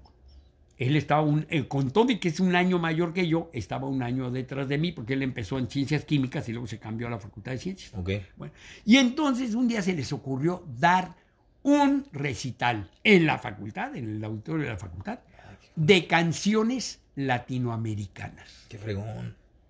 Y entonces, en esas canciones latinoamericanas, que, que Moliendo Café, y que La Valla Mesa de Cuba, y que la otra, ¿cómo se llamaba? Eh, el trapiche colombiano, y un tango argentino. O sea, todo, de todos los... pero de una manera sin, sin tener conocimientos del género. Y se presentaron. Adaptado Y- al trío musical, al trío de guitarras. Sí, sí, sí, el trío de guitarra. de- Era de boleros original y entonces cantaron puras canciones latinoamericanas. Muy Y entonces ahí entre el público estaba mi queridísimo e inolvidable compadre, el doctor Rubén López Reséndez. Rubén López Reséndez era un doctor en geografía que trabajaba en el Instituto de Geografía precisamente. Luego fue director del instituto y todo eso. Y entonces él había estudiado el doctorado en Francia. Y en Francia, él que cantaba aquí en México cosas, porque era del norte de Ciudad Lerdo, Sí. ¿verdad? allá conoció todo lo referente al folclore latinoamericano. Canciones argentinas, chilenas, peruanas, etcétera, etcétera O sea, fue al otro lado del mundo a escuchar a lo que conocer había. lo que había al sur. Fíjate nada más. Y entonces estaba ahí Rubén. Rubén sí era un tipo que había estudiado y conocido eso. Sí. Y entonces se acercó a mi hermano y dijo, oye, qué, qué bonito trío, qué. Oye, ¿te puedo hacer unas observaciones? Sí, hombre, ¿cómo no? Porque mi hermano en ese sentido siempre ha sido muy abierto. Sí, sí. Dijo, mira, esta canción no se llama así, se llama y no es cubana, realmente. Le dio una retroalimentación musical. Y entonces mi hermano dijo, oye, pero esta información, ¿dónde la puedo conseguir? Dice, conmigo. Y entonces lo invito a su casa.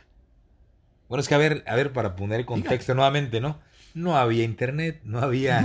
Todo era libros, bibliotecas y, y, Y, y- y el conocer gente, comunicación personal. gente iluminada, rodearse de gente Así que es. conociera, ¿no? Así es. Ok. Y entonces mi hermano un día fue a casa de Rubén, que era un departamento que estaba en el multifamiliar de maestros de CEU. Ok. porque él era in- investigador en el Instituto de Geografía. Y entonces llegó a una, a, eh, a una reunión, estaba Rubén, y empezaron a oír música y discos, unos discos argentinos. y- llegó mi hermano a mi casa con un disco de un grupo argentino del folclore, un grupo que se llama Los Chalchaleros que era un grupo que cantaban canciones folclóricas, no tango. El tango es urbano, el tango no es folclore, el tango es de la ciudad de Buenos Aires. Sí. ¿Me entiendes? Eso lo aprendí yo ahí en ese momento. Bueno, yo no fui, ¿eh? Hago la aclaración. Entonces, cuando llega mi hermano con ese disco, y lo empiezo a oír, dije, ¿qué es eso? Este grupo de. ¿Cómo se llama? Del. Los chalchaleros. Ok. Los chalchaleros es un grupo que, que todavía existe además, pero ¿Ah, sí? no son los mismos integrantes, por supuesto. ¿verdad? Son integrantes que han ido cambiando y todas esas cosas. Famosísimo. Entonces cantaban zambas argentinas, Sí. no brasileñas, chacareras, cuecas, etc. Bueno. Y entonces cuando yo escuché ese disco en mi casa, dije, esto es algo diferente y me enloquecí, Pablo, enloquecí con esa música. Yo dije, ¿y ¿dónde está? Y le dije, ¿esto de dónde lo sacaste? Porque yo en aquella época ya tenía mi vida económicamente resuelta, entonces sí, ¿verdad? ¿Sigue siendo soltero? Sí, Ok. sí, sí, sí. Sí, yo, me- yo me casé ya muy tarde. Ok. Pero bueno, entonces... o sea, todavía no llegamos ni a ese capítulo. No, ¿no? todavía Ah, bueno, bueno, no. entonces. Entonces, este, eh, Llegó yo seguía este- donde- yo- yo- porque si hubiera, le digo, ¿dónde puedo comprar estos discos? Digo, no, O sea, aquí no. fue, fue impactante. Impactante, impactante. No te puedes imaginar lo que fue para mí eso. Movió algo dentro de. Totalmente. Al grado de que en ese momento pongo el disco, yo que medio tocaba un poquito la guitarra y agarré la guitarra. Y empecé a tratar de acompañar eso, que no tenía ni idea, porque además son, son golpes muy especiales de la ¿Qué más, instrumento compone esa música? eh, principalmente guitarras. Ok. Principalmente, Guitarra española, seis cuerdas. Sí, guitarra seis cuerdas. Lo que pasa es que el ritmo es lo que está. Es, es un poquito como, como la música mexicana también. O sea, el, el guapango es diferente al son michoacano. Claro, a ver, se- seguramente ahorita mucha gente va a querer buscar es- ese grupo. ¿Cómo se llama para Los chalchaleros. los chalchaleros? Chalchalero, chal- chalchalero es un pajarraco, es como un zorzal, Ok. ¿ves? Que canta. ¿ves? Entonces empezó algo movió dentro de Rodrigo que hasta la guitarra trajo porque quería sacar esto que Y- venía floreciendo. Y cuando le digo a Alfredo, a mi hermano Alfredo, bueno, ¿de dónde sacaste? No, ya me platicó todo esto de que llegó Rubén López, que es un... Y, y- dije, yo tengo que conocer estos cuates. Y a la siguiente reunión me invitó mi hermano. Entonces ya los conocí. Bueno, o sea, ¿conoció a los músicos? a No. los, a los, a Rubén y a ellos, que eran, eran los investigadores, pero al mismo tiempo los músicos, sí. De los chal, de los. No, Ah, no, no, no, no. Ya, de- ya de me había que- emocionado. no, no. Y entonces empecé a ver cómo... se- Y le dije yo a Rubén López, oye, yo quiero que me enseñes a tocar esto. Uy, qué fregón. Y Rubén, que era un tipo de una generosidad, porque en aquella época, fíjate nomás qué cosa, los que sabían cosas que eran diferentes, es decir, los rumberos, no estoy hablando de la sonada matancera, no, no, los rumberos eh, amateurs, dijéramos, eran de un celoso con lo que sabían. O sea, tú le decías a un rumbero, oye, ¿me enseñas a tocar el tambor? Sí, sí, cómo no, mira. es- Ahí está. Mm. O sea, para que no aprendieras. Ujú. ¿Me entiendes? Sí, sí, sí. Era- y algunos eran pesadísimos, pesadísimos. ¿Me entiendes? Es- Se vio un Presumidos. protagonismo celoso. Terrible. sí. Y en el folclore sucedía más o menos lo mismo. Ok. ¿Me entiendes? O sea, se, te, se transmitía el conocimiento si se daba el crédito a la persona que te lo transmitía. Por ejemplo, había un grupo que era muy bueno, bueno, que es muy bueno, todavía existe, los folcloristas. Los folcloristas se dedicaron a transmitir canciones latinoamericanas de diferentes países. Lo hicieron muy bien, lo siguen haciendo muy bien. So- era un grupo enorme, era un grupo como de 25, luego se fue haciendo poco a poco más chico, y ahora es un grupo de 7, funciona muy bien. Claudia Sheinbaum, Ujú. La actual. la actual jefa de la, De Ciudad de México. de- la Ciudad de México, Que ya se estapó para presidente. Bueno, ella. eh, vamos Ajá. a ver. Claudia Sheinbaum, su mamá, Ajá. que era bióloga, yo la conocía, Ani Pardo, Así. ¿verdad? sí, fue, bueno, iba tres años arriba de mí. Pero estaba en el, Sí, en el sí, medio. yo la conocí, sí. Bueno, Claudia Sheinbaum, de niña, la llevaron a la, a la Academia de los Folcloristas a aprender esa música. Y entonces en la Academia de los Folcloristas se formaban grupos infantiles. Había un grupo infantil que se llamaba Pincuicatl, que quiere decir squinkles, eh, pincuicas, ya ¿En es una lengua? eh, no sé exactamente qué, pero es algo así como chiquilines, una cosa así, Ok. niños, una. Y entonces, que iba cambiando de niños conforme crecían. Bueno, Claudia Sheinbaum fue parte del Pincuicatl. ¿Ah, sí? Sí, y tocaba muy bien, era muy, muy... Que, que ese muy es otro pasaje que usted también tuvo grupos de, de niños que. Claro, Pero bueno, ahorita, ahorita nos vamos para allá. clavado en eso. Entonces, La Claudia Sheinbaum. Bueno, pidió pero- que le enseñaran. Entonces yo le dije a Rubén, oye, sí, hombre, ¿cómo no? Y entonces fui y, empecé a ir. La me- guitarra. la guitarra. Entonces él me, me decía, mira, este ritmo se...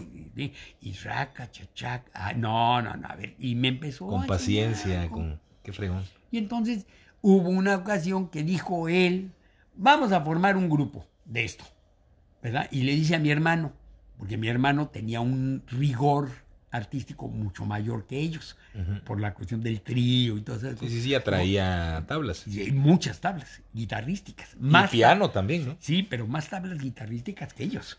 Así. Sí, Alfredo. tocaba más la guitarra. ¿eh? Y requinteaba muy bien. Entonces, y entonces dijo Rubén, "Va, ¿por qué no hacemos un grupo?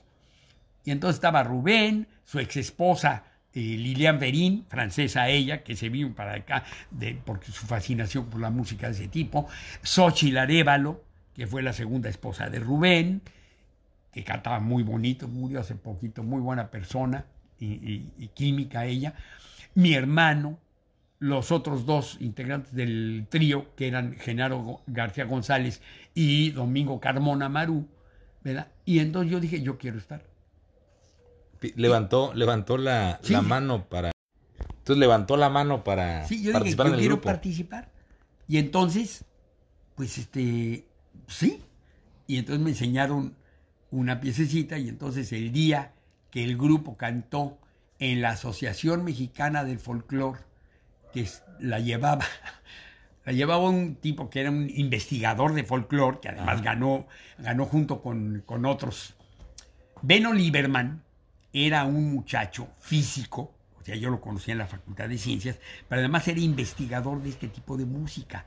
También traía Tenía, el. tenía una colección de grabaciones impresionantes, etcétera. Años después ganó el premio Rolex junto con Eduardo Llerenas y con, ay, ¿cómo se llamaba? Ramírez de Arellano y Beno Lieberman ganaron el premio Rolex con un doc- documento que se llamó Son, sobre sones mexicanos, El premio Rolex, ¿por qué se llamaba así? porque lo da la Rolex. Ay, caray. Es un premio anual que da la Rolex sobre diferentes ámbitos de investigación. Ah, en este sí. caso fue una O investigación. sea, hablamos de Rolex, la marca de. Sí, de relojes, sí. Ah, mira, no sabía. ¿verdad? Y entonces da un premio sobre, en este caso fue una investigación musicológica. Oh. ¿Ves? Entonces aquí Era tienes. una tú, eminencia por ese ejemplo- cuate, ¿no? Sí, sí. Entonces aquí tienes, por ejemplo, primero salió evidentemente en.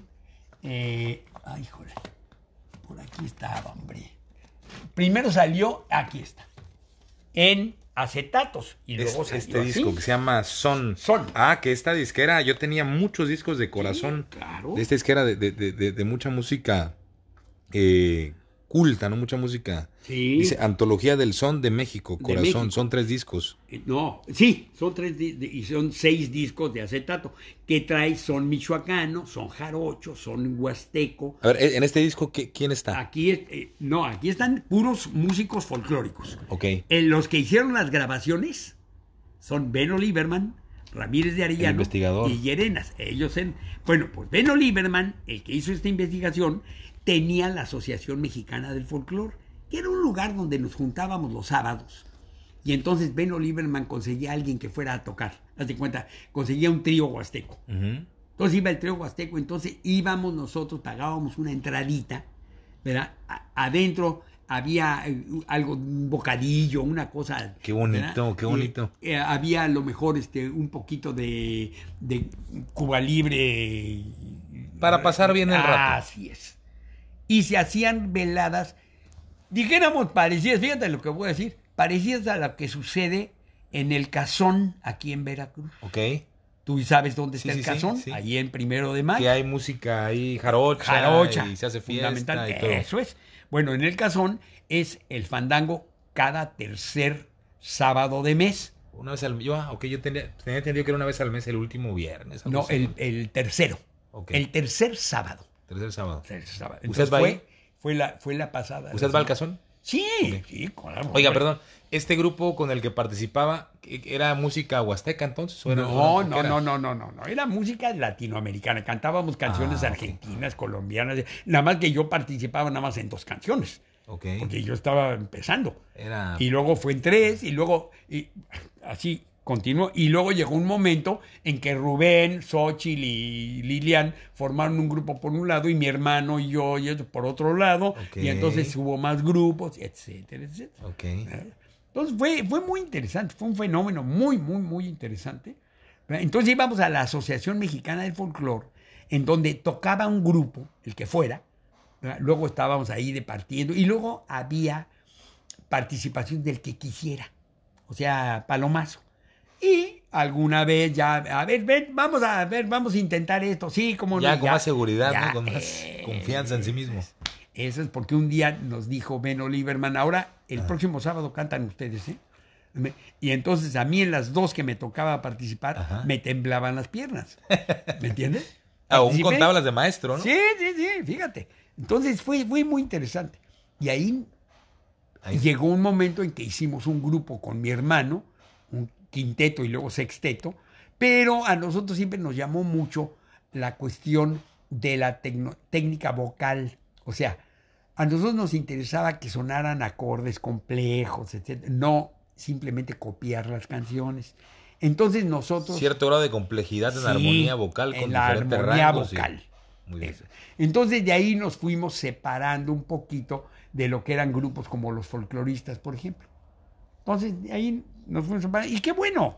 No, no, igual está equivocado, pero cuando, cuando me platica de un grupo folclorista, me imagino como una música más llana, ¿no? Sin tanto... Sin ninguna, ninguna innovación. Sí, O sea, sí, sí, sí. Es transmitir lo que escuchas. Ok, pero entonces ustedes buscaban elevar el grado de... Eso es.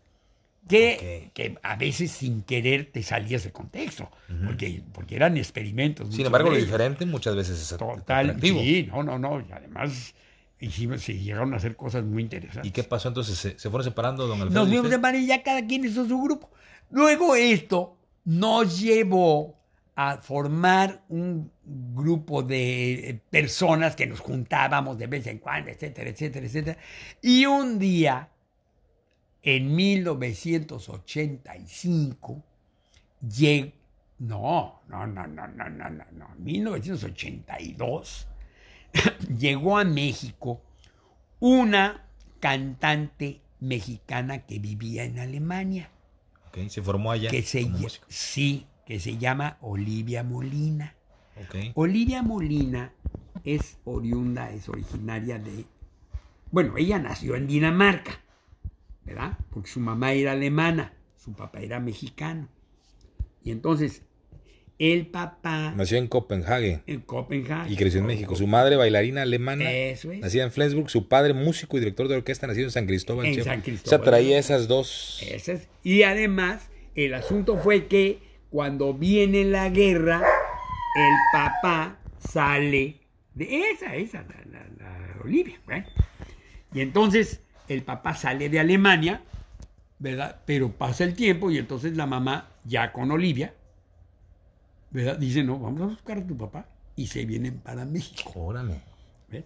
Y entonces, por angas o mangas, ya ahí sí, ya no sé por qué, llegaron a Acapulco. Y entonces Olivia, que tenía cierto gusto por la música y eso, en Acapulco empieza pues, primero a trabajar de telefonista en un hotel, cosas de estudiando en la sí, sí, escuela. como y- cualquier... y luego empezar a cantar. En aquella época era la época del rock and roll. ¿Qué año fue eso? ¿En 82? Eh, no, Ah, antes, antes. antes, sí, no, no, no. Ella, ella nace, ella debe de haber nacido en el 44. Ella nació en el 46, tiene 46. 76 años. Ok. 3 de enero nació. Entonces, ella llega, te digo, después de la guerra y entonces se instalan ahí. Y empieza a cantar rock and roll.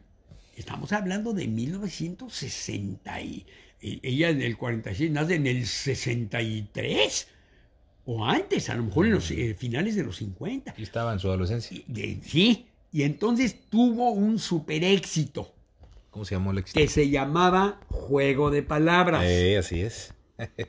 que hacía, eh, eh, decía un nombre, bobada, bobada, da, da, da, da, y, y- En el 65 fue eso. ándale, güey. Entonces, ella hace juego de palabras, empieza a tener mucho éxito, porque además tiene polenta, tiene fuerza para cantar, tiene mucha energía. ¿Un éxito escuchado en todo el país? o- Sí, sí, sí, sí, fue famosa esa canción. Se, se oía en todos los radios del ¿A de poco? México. Sí, ella tenía mucho éxito. Pero la mamá, como no encontraron al papá, la mamá empezó a, a- a darle a ella. No, ya, ya estoy cansada de este país, que esto, que el otro, y es que aquí, que esto", porque a ella no le iba bien a la mamá, porque aquí no tenía juego. Ella era bailarina. Sí. Pero no es lo mismo una bailarina en Alemania que una bailarina en México, en Acapulco. Era diferente Sí, sí, y ella claro. no tenía los contactos. Total, llega un momento en que Olivia dice, ¿sabes qué, mamá? Ya me tienes hasta acá. Vámonos a Alemania.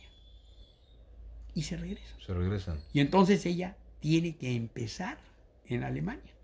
Olivia. ¿Sí? Ok. Y empieza y a buscarle, y a buscarle, y a buscarle, y empieza cantando un poco de jazz, y empieza cantando balada, y empieza a cantar. Sin que la conocieran. Bien.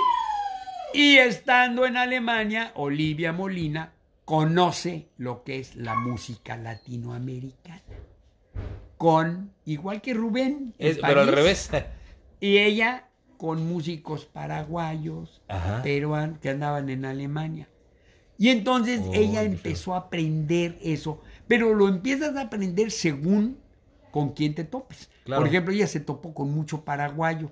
Y los paraguayos, que son unos músicos excep- excepcionales, sobre todo en el arpa, son maravillosos, pero todo suena paraguayo con ellos. No, no tienen, o sea, tienen un dejito Está encajado el. Ándale. Y entonces ella tenía esa influencia total. Pasa el tiempo y en 1982 viene a México porque quiere formar un mariachi. Ah, caray. Ya otra, otra, otra, otro concepto, ya no. Y además quiere hacer un programa para darle homenaje a su papá en Alemania. Ella presentaba un programa en diciembre de tipo navideño. Navideño, canciones navideñas latinoamericanas y ella compuso una, una misa folclórica, ¿verdad? Que cantaba en, en- en esos programas navideños. ¿Ella conoció a su papá? Híjole, Porque. no lo sé. fíjate. Me dice que le hacía una. Un homenaje, sí, por Chapaneco, entonces quiere llevar, junto con el mariachi, quiere llevar a Alemania una marimba. Sí, porque, porque ella, ella, entiendo, de papá de San Cristóbal de las Casas, Sí. de mamá alemana. Alemana. Entonces, México. Pe- pero- ella trata de armar ese programa para el 83, en diciembre del 83, con una marimba para hacerle homenaje a su papá y un mariachi. Y entonces el mariachi lo organizamos nosotros. ¿A poco? ¿Sí? Y entonces conseguimos dos. Este, Pero ¿cómo llegó don Olivia con usted? ¿Cómo llegaron Porque ustedes con ella, conocía a un conocido nuestro, Federico Arana, ¿verdad? Y él nos llamó a nosotros, a mi hermano, a mí, a Eduardo Arau, etcétera, para formar el mariachi, Ok. ¿verdad? Y entonces se organizó así el mariachi. Y entonces empezamos a ensayar, y estuvo Héctor Sánchez, que es un musicazo, y estuvo Fernando Montes de Oca, y estuvo Eduardo Arau, y estuvo Alejandro Alcántara. Eh, conseguimos dos trompetistas del estado de Morelos que a la mera hora fallaron, fíjate lo que son ¿Ah, las sí? cosas, les dio el síndrome de la añoranza ¿A poco? y no pudieron. ¿Cómo hay gente a la que lo atrapa eso, verdad? Así es. Súper raro. Me, me ha tocado conocer gente que Sí. van a otro lugar, a otra ciudad, a otro país. Y ya re- no pueden. Ah, no pueden. qué raro. Ellos. Es más, tuvimos que sustituirlos con dos trompetistas alemanes. ¿A poco? Yo tocaba el guitarrón, Eso iba a preguntar, ¿qué instrumento? porque ahí ya no es el contrabajo. Entonces yo a- aprendí a tocar el guitarrón. El guitarrón es un instrumento maravilloso, ¿eh? El guitarrón es un instrumento que suena bastante, casi tan grave como un eh, contrabajo, pero se, como tiene seis cuerdas, se toca a cuerdas dobles, octavadas. Entonces, por eso tiene un sonido tan singular. Es un instrumento divino, maravilloso. Sí. Bueno, le agarré un gusto que no te puedes imaginar. Entonces el guitarrón con Olivia en el homenaje de En- marimba y mariachi. Así, y mariachi. Y pusimos números de mariachi, bueno, salió el programa. Luego grabamos con ella un disco de mariachi, de canciones de mariachi, desde allá en el Rancho Grande hasta La Cigarra y Cucurrucucu Paloma. Todo en Alemania. Eh, Todo eso lo grabamos en Alemania, sí. ¿Verdad? Yo tengo aquí una serie de, de discos que grabamos allá. Este, este programa que menciona se transmitía en qué medios o, o No, cómo? en vivo. Ah, Era en vivo. En. Era, este, era una, serie, una serie de presentaciones que sí, presentación Giras. en vivo. eh, Pero ha- hacíamos 25. Ah, y aquí tengo el disco de Olivia Molina, un disco doble. Dos. Uy, Tres. mira. Cuatro. Wow. No, grabamos muchos. Uno, uno de los discos que tengo aquí, este, es que el, el nombre eh, creo que está en alemán. Wengs, no sé ni cómo se lee. Weihnacht. Es Weihn- Weihnachtslieder, es decir, canciones de Navidad. Weihnacht es Navidad, Lieder canción. Weihnachtslieder aus Latinoamérica, de Latinoamérica. Y puras, ca- o sea, un disco alemán, pero con puras canciones. Puras canciones de Navidad. Y, y en este disco dice, dice aquí en la, en la contraportada, bueno, mire el nombre de las 14 canciones, San José el Sí. Niño, Esta Noche Nace un Niño, Navidad o a las 12 de la noche, etcétera. Y en los, eh, los créditos de los músicos aparece Rodrigo Montané de la Vega. México, guitarrón, bombo, percusión y gesán, que no sé qué es y gesán. Cantar. Ah, ok, ok. Este fue el de mariachi que grabamos, mira. O sea que sí tiene una colección de discos bastante nutrida, ¿eh? Hicimos ahí. Uno, varios. dos, tres, cuatro, cinco, seis, siete, Y ocho. además grabamos otro son- con, con canción. Este sí, ahí sí toqué el contrabajo, igual que aquí. Yo creo que trae una discografía de cerca de 20 obras, ¿verdad? sí, o, o sí, más. sí, sí, grabamos muchos discos. Wow. Entonces, en Alemania estuvo de gira con Olivia Molina. durante 18 años. 18 años en Alemania. No, me iba yo a mediados de noviembre y regresaba alrededor del 10 de enero. O sea, do- de- do- dos meses. Dos meses nos íbamos. Entonces, durante esos 18 años, pues solamente un año estuvo Marité con mis hijas allá en Navidad con nosotros. Porque, no, no, hombre, esta es una anécdota muy simpática. Inicialmente, la primera gira se hizo así, nada más. Simplemente fuimos, el- fue la- marimba del maestro Paniagua y el mariachi que formamos nosotros que se llamaba Los Jumiles. Bueno, al año siguiente se hizo una gira que fuimos a Bélgica, Suiza, etcétera, pero no fue, no, no resultó como se pensaba. Ok. Y a finales de 84, ella, ah no, ya en 85, después del temblor, nosotros ya estábamos en, en Mallorca, ahorita te voy a explicar por qué fuimos a dar a Ok, Mallorca. Todo esto está relacionado. ¿eh? En el temblor, entonces, des- ella empezó a tener acciones de tipo social. Es decir, formó una, eh, ¿qué sería? Una, pues una asociación, no, no, no, no, no, una fundación Ok. Que recibía incluso donativos. Y entonces ella empezó a organizar en sus conciertos de los siguientes años de llevar a Alemania un grupo de niños, de ocho niños, que cantaran algo. Y entonces ella daba el eh, programa, cantaba ella, cantábamos nosotros, la acompañábamos, cantaban los chiquillos, acompañábamos a los chiquillos, etc. Y con lo que ganaba ella y lo de la fundación, ella al final de la gira daba un donativo a alguna asociación que tuviera que ver con esos niños. Una persona con un espíritu altruista muy Entonces, profundo. Ahí está.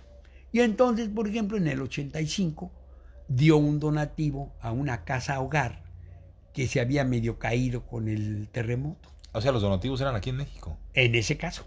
Ok. Pero luego al año siguiente fue un grupo de El Salvador que tenían problemas en, un, en un- una casa hogar de chiquillos en donde faltaba un comedor o algo así. Entonces dio un donativo para el comedor. mira. Y al año siguiente fueron de Perú. Y al otro año mira. fueron un grupo de, de Chile. Y, al- y así, Qué interesante. de muchos países. Y en el año de 1900, uf, 94. Ya muchísimo después. Sí, sí, porque Ya. empezamos en 83. Ok, no- nos brincamos, hay muchas ¿Eh? cosas, ¿eh? Que ahorita me va. que era, era, cada año prácticamente hacíamos lo- los mismos programas y todo en diferentes ciudades, 28 conciertos en diferentes ciudades. Entonces conocimos muy bien ¿Qué sentía Alemania. don Rodrigo eh, presentándose en otros Sí, países mu- con público? Muy bien, maravilloso. No, ¿no? ya, ya, pero ya tiene uno mucho colmillo. Ya Sí. tiene mucho, mucho eh, camino a andar. Sí, sí, sí. Y entonces, estamos, eh, a- aquí iba, espérame, ahí, se me escapa. Olivia daba eh, presentaciones Ah, y... y entonces me dice a mí, Olivia, mira, Rodrigo, el próximo año quiero dar el donativo a una casa hogar, a la de Perú, ¿te acuerdas? Sí, cómo no, porque el donativo eh, hace falta todavía que la cocina, no sé. Mm, Sí, sí. Entonces quiero, entonces, ¿por qué no organizas un grupo de niños de Veracruz que no necesiten el donativo? Que sí. Y entonces ya tenía yo los dos primeros integrantes, Sí. mis dos hijas. Yo conozco a uno de ellos, ¿eh? No, no está relacionado con Claro, sí, cómo dos. no, Alejandro. No, ¿A quién? Luciano. A Luciano también, claro que sí. Y Alejandro Luciano. Muñoz. Ah, ok. Alejandro Muñoz Andate. fue, fue Luciano, que estaba chiquilino, y Luciano tenía ocho años. sí, sí, sí, él me platica mucho. ¿Ves? Que fue maravilloso. No, no, no, no. Un encanto. Fue otro muchacho, Emanuel, un encanto también. Eh, Rodrigo Miners. ¿verdad? ahí en el Olimani. Estuvo en Olimani con nosotros. Eh, y de niñas estaba Violeta, Marimar, Marimar Fábrega y mis dos hijas. Uy, Porque lo importante es que cantaran, que sí, afinaran. sí.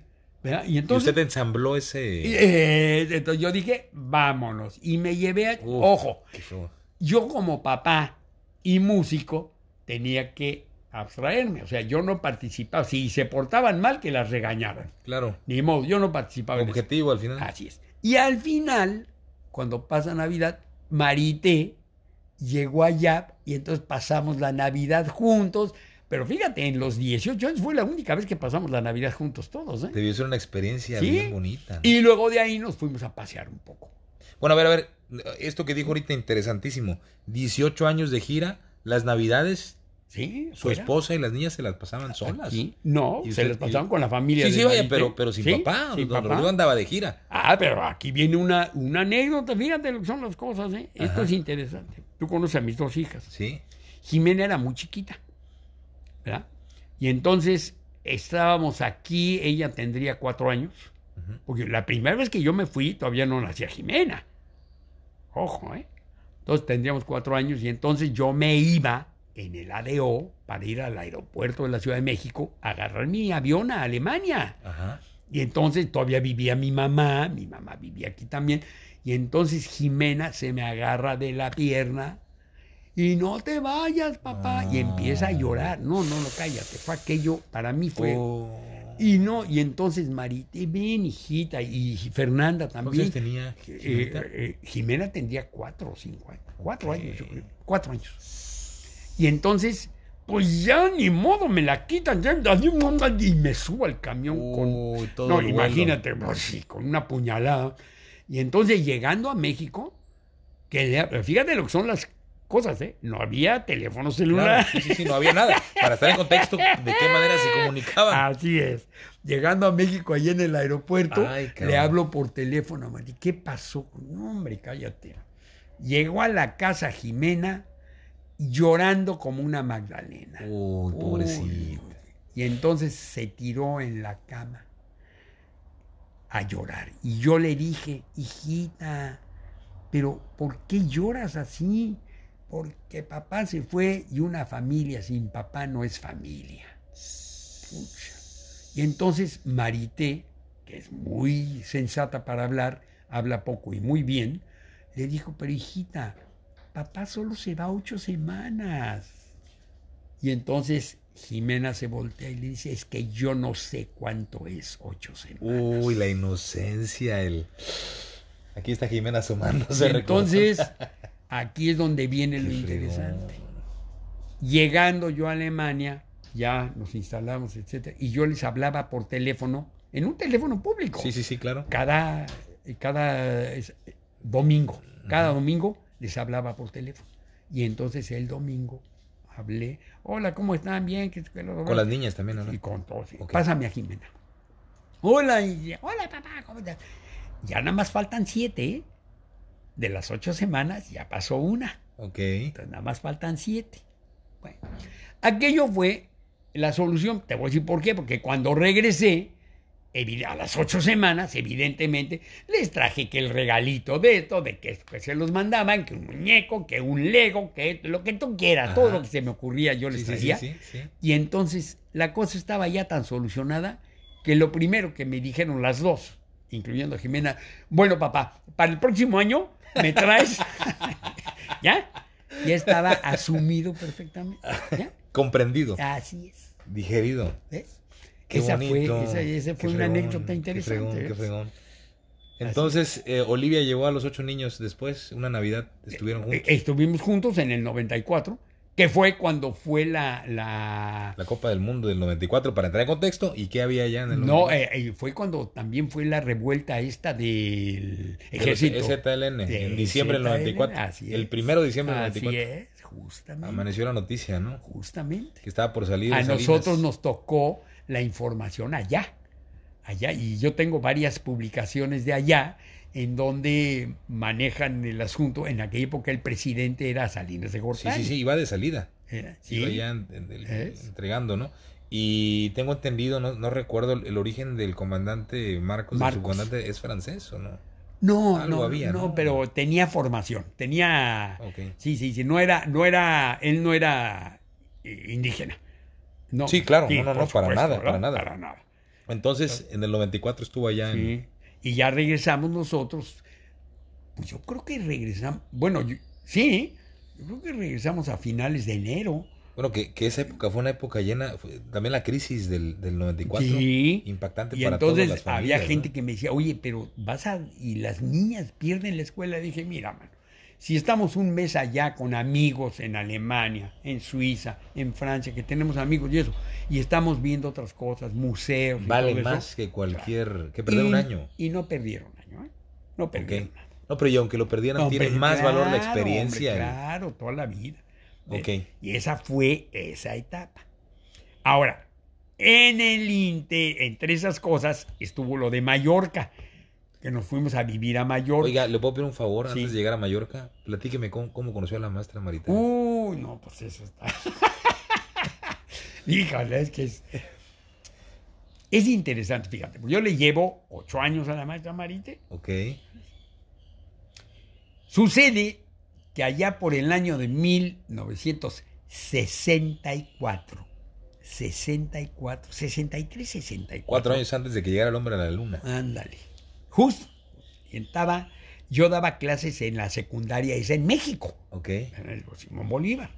Y entonces, por angas o mangas, a mí me invitaron a dar clases en la Normal Superior de Puebla para unos cursos intensivos. Daban unos cursos en la Normal Superior de Puebla del Benavente, en Puebla.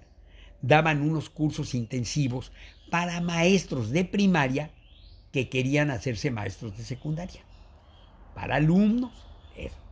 Y entonces iban muchísimos maestros de Veracruz, de Córdoba, de Orizaba, de Alto Tonga, de México, por supuesto de Puebla, etc. Asistían. Todo alrededores, ¿no? Y entonces a mí me invitaron a dar clases, junto con otros compañeros del mismo colegio donde dábamos clases. Sí. ¿eh? Me invitaron a dar clases, entonces yo di varias clases. Daba ecología, daba botánica, eh, o la otra botánica también. Daba. Bueno, y entonces vinimos a dar este, a Puebla las clases. Y sucede que nosotros veníamos, Jesús Amezcua Carriero, que era un erudito en cuestiones de filosofía, de literatura y todo Sí. eso, mi otro amiguísimo Raúl Ávila López, que era maestro de biología, pero daba otras asignaturas como de zoologías y todo eso, Rafael Batis Morales, que era de cuestiones de legales y, y jurídicas y eso, y a la vez cantábamos, cantábamos las canciones esas raras Ajá. que yo me sabía. Es que traía esta dualidad de la música y la ¿Sí? ciencia Y combinadas. entonces teníamos un éxito en Puebla que no te puedes imaginar. Ah, ¿verdad? Entonces cantábamos en las reuniones. Y entonces, pues conocíamos muchachas. Ajá. Era soltero. Sí, sí, ¿verdad? Y entonces yo conocí a una muchacha de aquí de Veracruz que era muy bonita. Sigue siendo muy bonita. de ojos verdes. Verdes. No, pero no era Marité, fíjate. Ah, caray. No, ese es lo interesante. Aquí, hijo, no, ese es lo interesante. Ella era muy chiquita, yo tenía 21 años, Ok. 22, cuando mucho, en la segunda ocasión. Sí. Entonces ella era una niña de secundaria. Ok. O sea, no había, no había nexo en ese momento. Ocho era años, ella imposible. tenía 13 años. Yo ve- sí, yo venía a ver a una muchacha de mi edad. Ok. Y sucede que ellas, es- esas muchachas que se juntaban, con, era un grupo enorme aquí en Veracruz, que les llamaban las jornadas, que eran cosas religiosas y todas esas cosas, ¿verdad? hacían reuniones y entonces nosotros cantábamos. Y en las cantadas pues había mucha aceptación. Y un día se me acerca una chiquilina de 13 años y me pregunta, oye, ¿tú eres biólogo? Yo todavía no me recibía, todavía estudiaba también. Sí, sí. Yo, pues sí. Volteando hacia abajo, ¿no? Pues, sí, Dije, pues, dijéramos, niña, pues sí. Sí.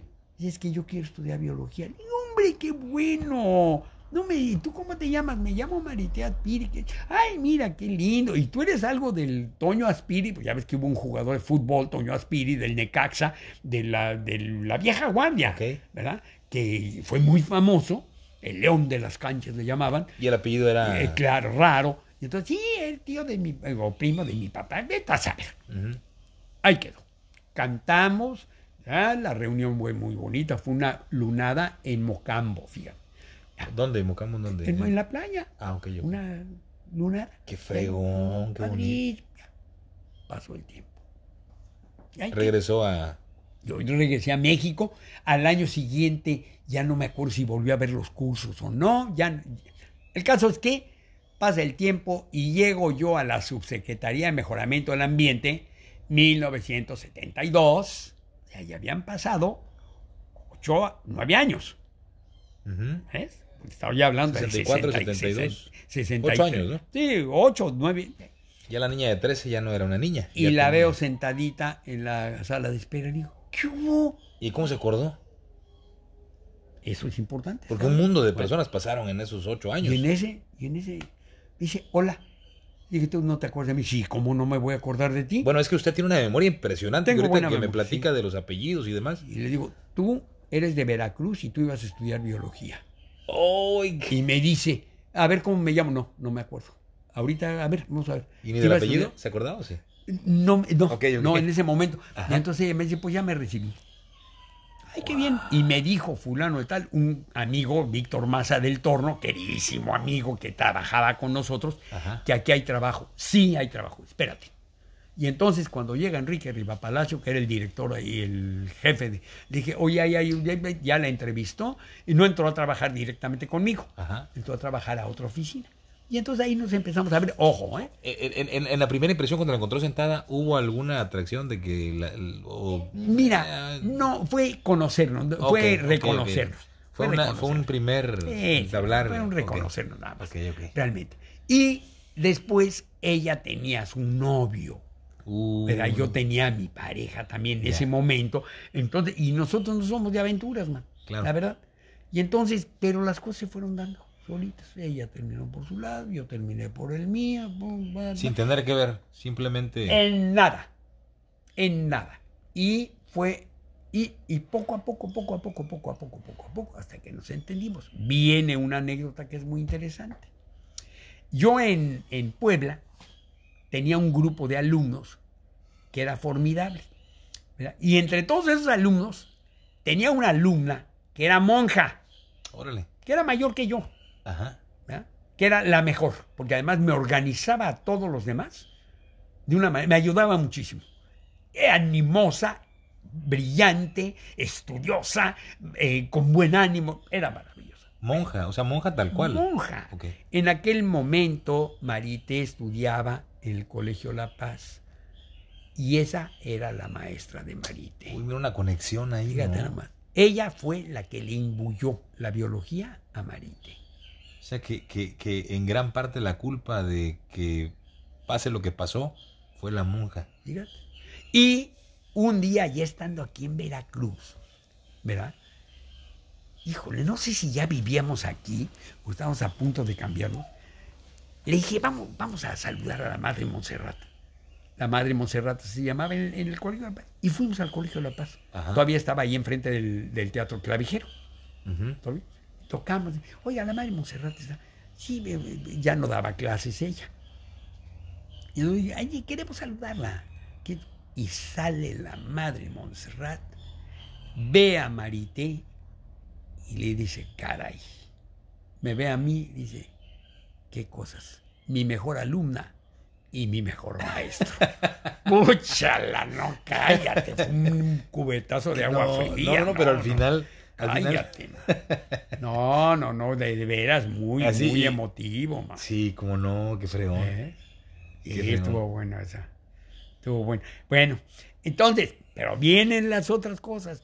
Después de ir a Alemania el primer año, ¿verdad? El que nos puso en contacto con Olivia Molina fue a, en aquella época no había, no había, para ir a Francia se necesitaba visa, no sé por qué razón, Ok. fueron unos años. Y entonces él estaba en Alemania después de la gira primera y quería ir a visitar a unos familiares a España y no podía ir por tierra porque no tenía visa de Francia. Mm, Y entonces se le ocurrió tomar un vuelo de esos baratos Chargers que le llaman, ¿eh?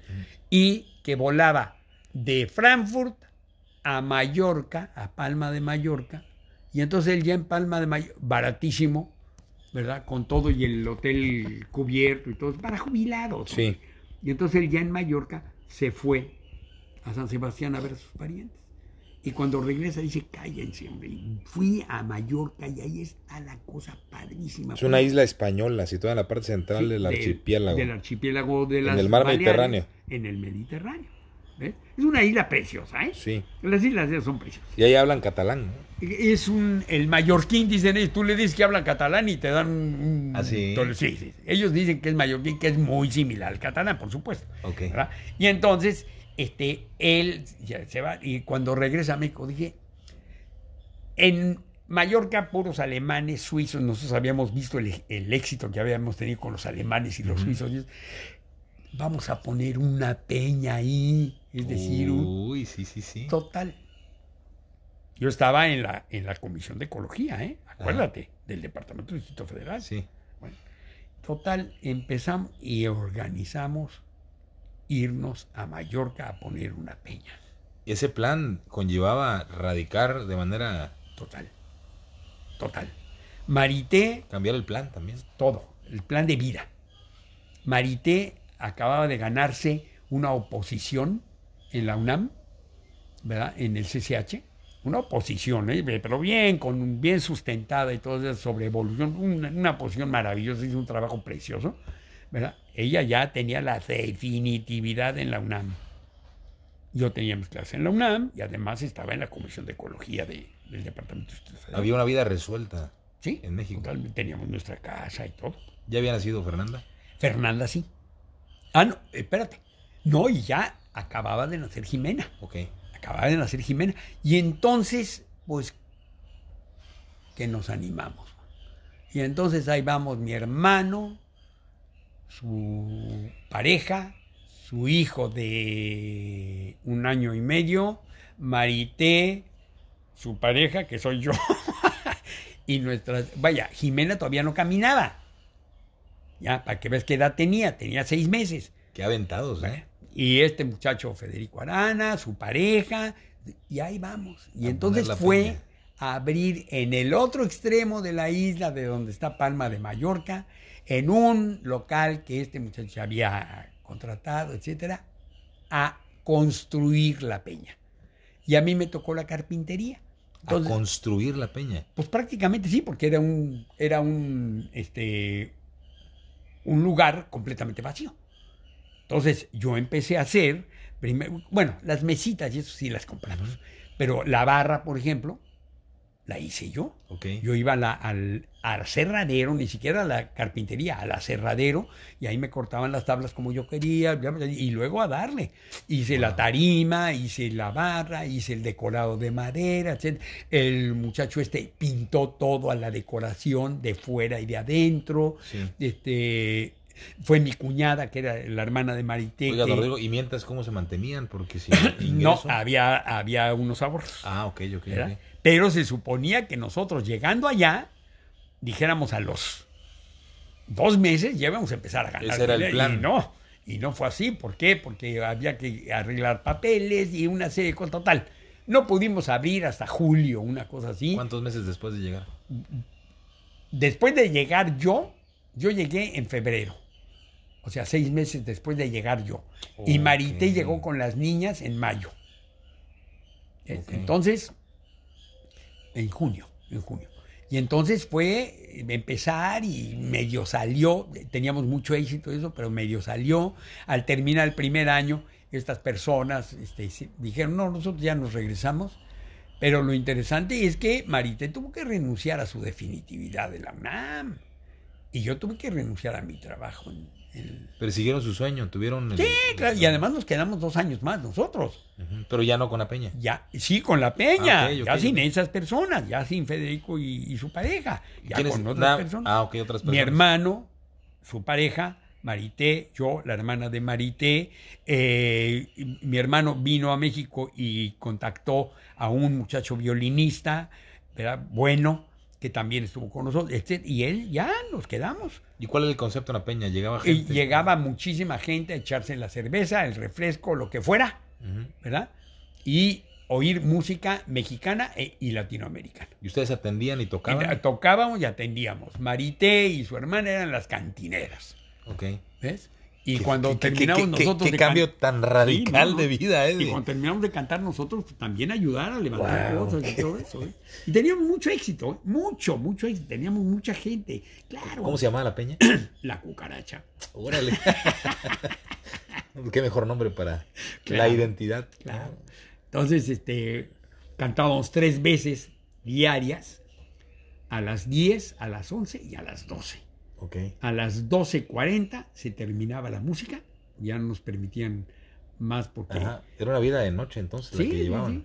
sí. Ento- pero luego venía el otro, que las niñas estaban, y cuando era tiempo de escuela, porque cuando eran en vacaciones No. era una cosa maravillosa, se pasaban los squinkles afuera de la, de la cucaracha, se le pasaban jugando hasta, las, hasta la una de la mañana. Pero cuando había escuela, Levántate. no, no, no, teníamos una niñera que se llevaba a las niñas a la... Sí, a- porque había que descansar. Claro, y nosotros al levantarnos a veces eh, nos empezamos a organizar de que una semana las llevaba yo a la escuela, la semana Ajá. siguiente iba mi hermano, ¿me entiendes? Para llevar a los escuelas. Para poder Sí, descansar. para porque... poder descansar el resto, güey. Sí, sí, sí, sí. y así nos echamos tres añitos. Entonces vivieron tres años en Mallorca. años. ¿Y por qué volvieron? ¿Qué pasó? Fíjate, esa es otra pregunta muy interesante.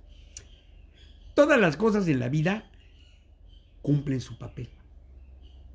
Cumplen su papel. Tú lo has vivido.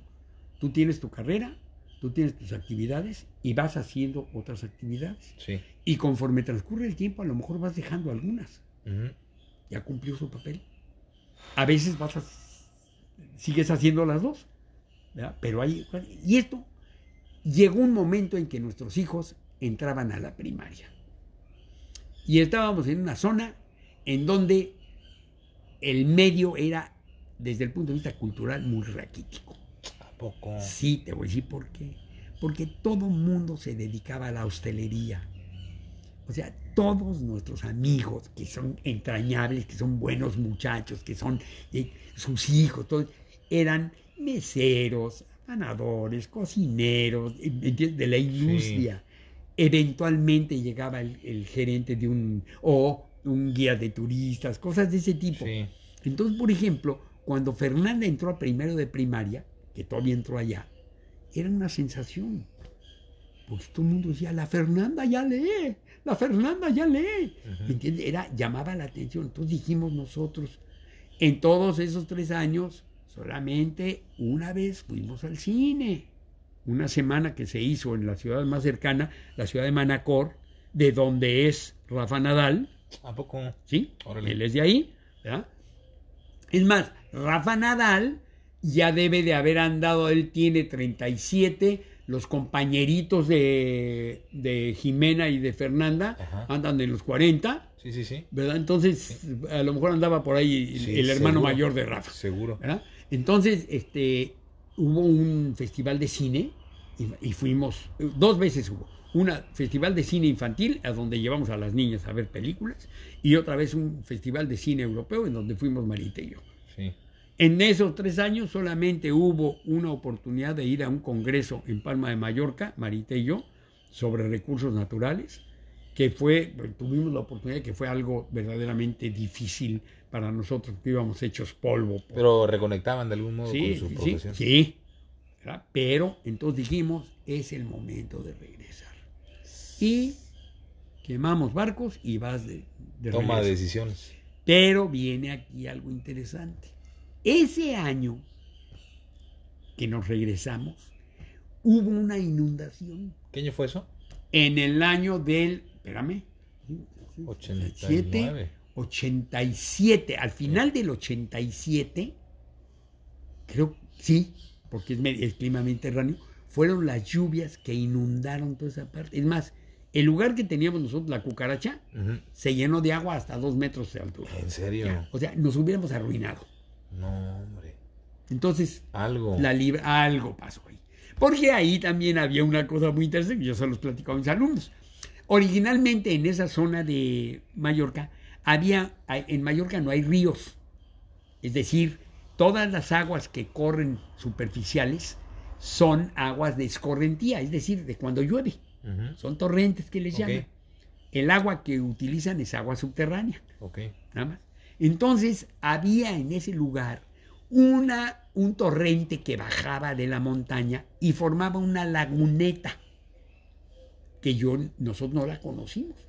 Cuando nosotros llegamos ya habían quitado la laguneta y habían hecho un canal, nada más, que salían las aguas de escorrentía hasta la bahía.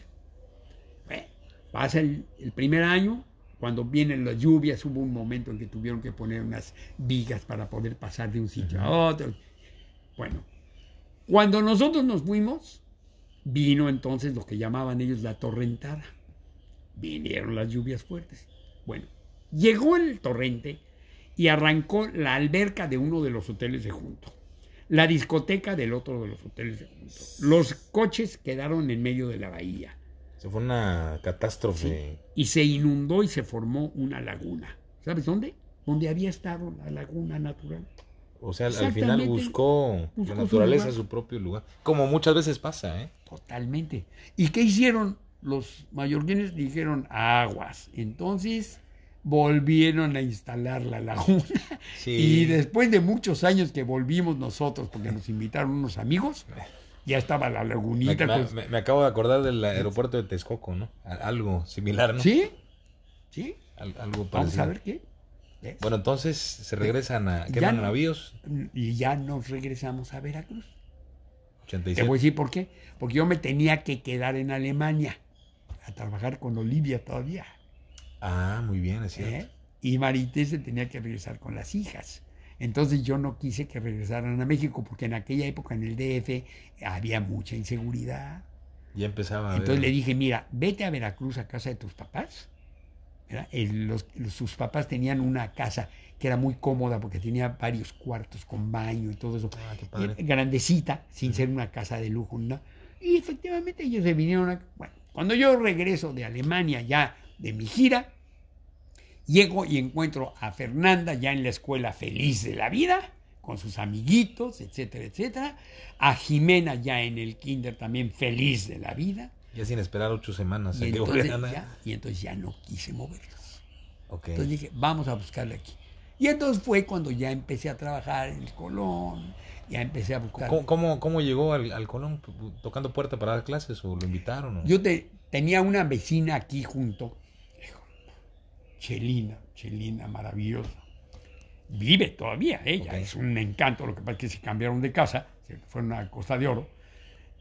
Déjame ver, Chel- Marcelina Ay, su. Ay, madre mía. Ahorita, ahorita se me va. El apellido.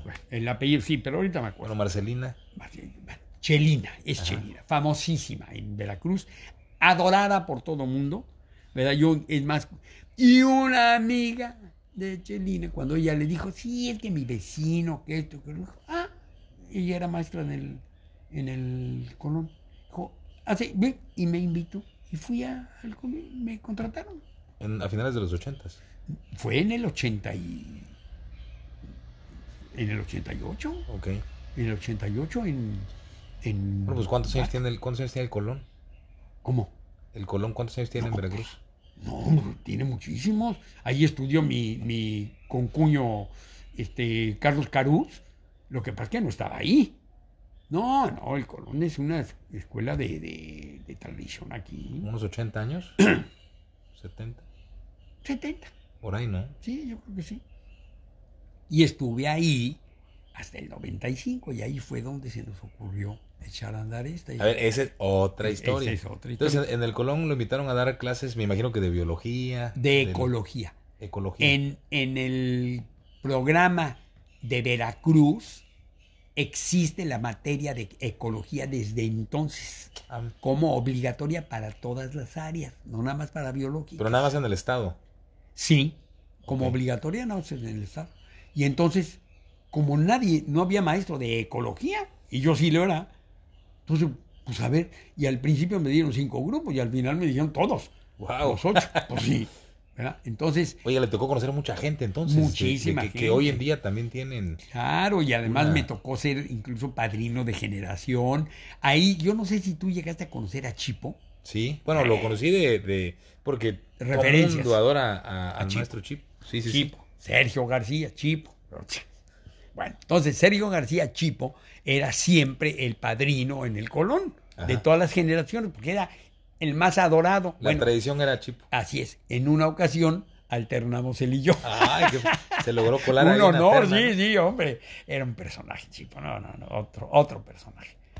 Pero entonces, este, estuve ahí hasta el 95, en que iniciamos este, este proyecto del Colegio Olimán. ¿Cómo nace el proyecto? ¿A quién se le ocurrió? Pues se me ocurrió a mí, se me ocurrió a mí. Lo que pasa es que en el Colón hubo un momentito así de, de cambios, cambios internos bruscos. Administrativos. administrativos, etcétera. Y entonces en esos cambios eh, yo me fui El maestro Carlos era director del- también del, sí, Colón. eh, y también quedó fuera. ¿Ves? Entonces, eh, y de ahí varios maestros quedaron fuera. Entonces hubo un momento en que, ¿y ¿qué vamos a hacer? Le dije, vamos a poner una escuela. ¿Cómo? Sí, vamos a ponerla. O sea, no, no, pensaron en grande, no era como voy a dar Sí, clases a ver no. dónde. No, vamos Yo- a poner una vamos a poner una escuela, pero una escuela que sin ser una enorme instalación, se vuelva la mejor. Esa era mi idea.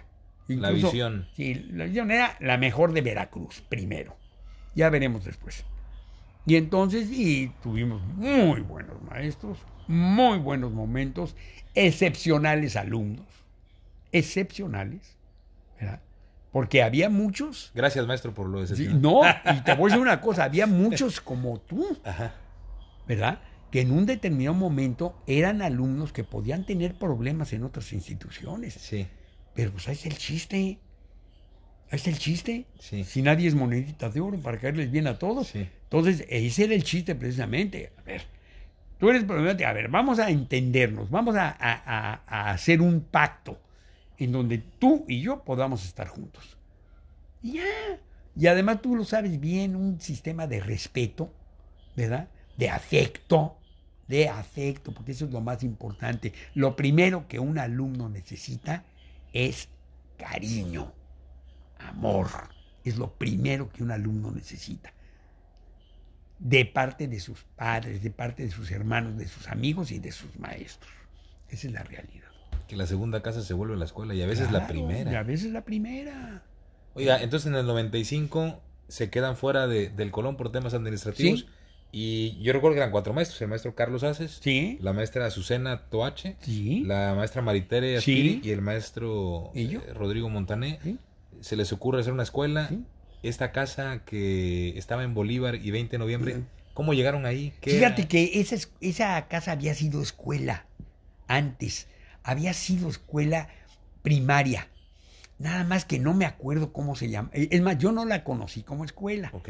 Yo ya conocí como... eh, eh, es más, tuvimos nosotros alumnos en, en el Olimani que habían sido alumnos en la primaria esa. ¿Me entiendes?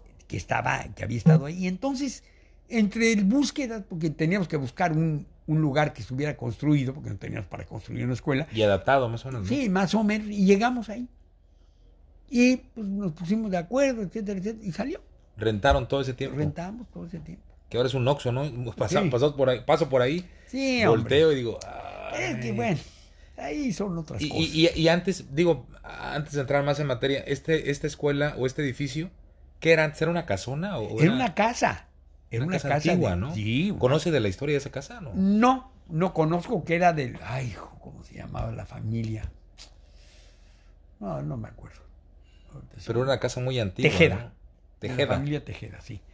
Una casa viejona, antañona, de esas que ya ves que de, de lujo, porque no Sí. decirlo, porque tenía su mosaico y todo eso. Era muy bonita, sí, era una casa Para muy la bonita. época era una casa. Sí, sí, sí, era una casa de poletas, así bonita, que tenía su, su jardín ah, originalmente y todo eso, ¿no?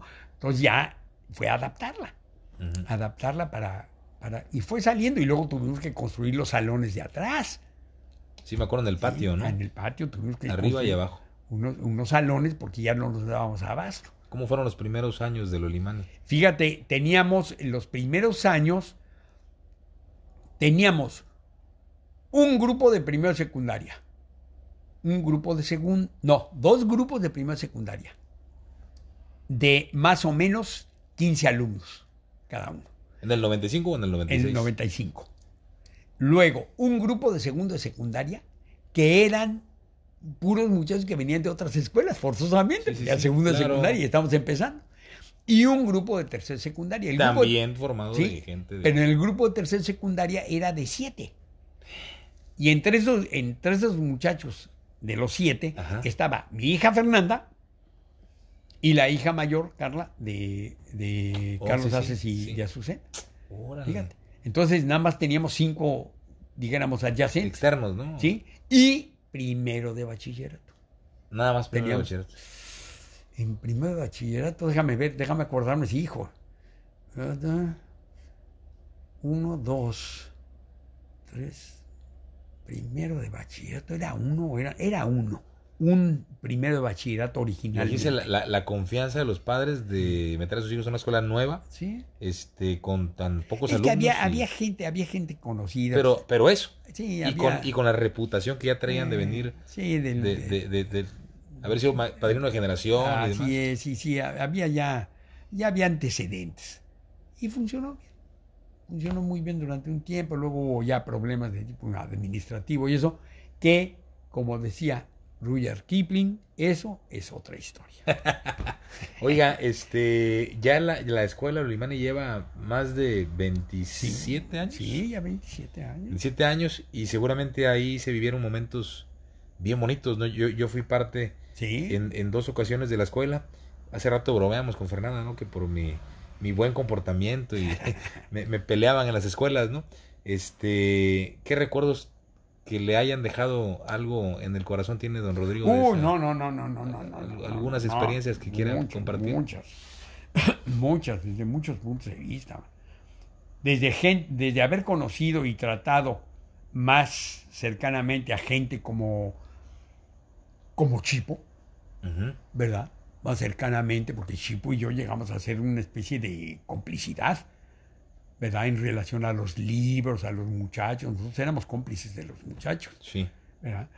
Entonces, de, o haber conocido y tratado a una persona que para muchos no era simpática, pero era una pers- un personaje como, como la maestra Peña, ¿verdad? La de teatro, no sé si Ok, te acuerdas. Sí, más o menos. Ay, recuerdo. espérate, ¿cómo? Yolanda Peña, hombre. No, sí, no, sí, sí, mucho. era, sí, sí, sí la recuerdo. Sí, A, a mí me tocó un maestro de teatro, no me acuerdo del, del nombre del maestro, pero me encantaban esas clases de, de teatro porque te hacían sacar algo que ahí traemos todos guardado y Así que es. muchas veces nos apena sacar y, y te forma como persona porque Así también es. te hace perder pena, te hace Así perder vergüenza y te hace ser una persona locuaz. es. Yo, yo, yo le- fueron muy pocas clases de teatro las que estuve, pero las pocas que tuve, créame que Eh, fortalecieron mucho la personalidad. Fortale- tengo. me gusta ese término. Fortalece la personalidad, así es. Fortalece la seguridad.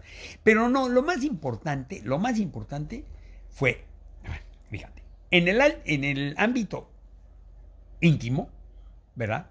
Fue la formación en parte de mis hijas y el, el establecimiento de una solidez de pareja con Marité total.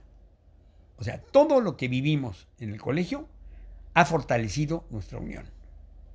La ha fortalecido. No con ambajes, no con subterfugios ni con cosas eh, eh, artificiales.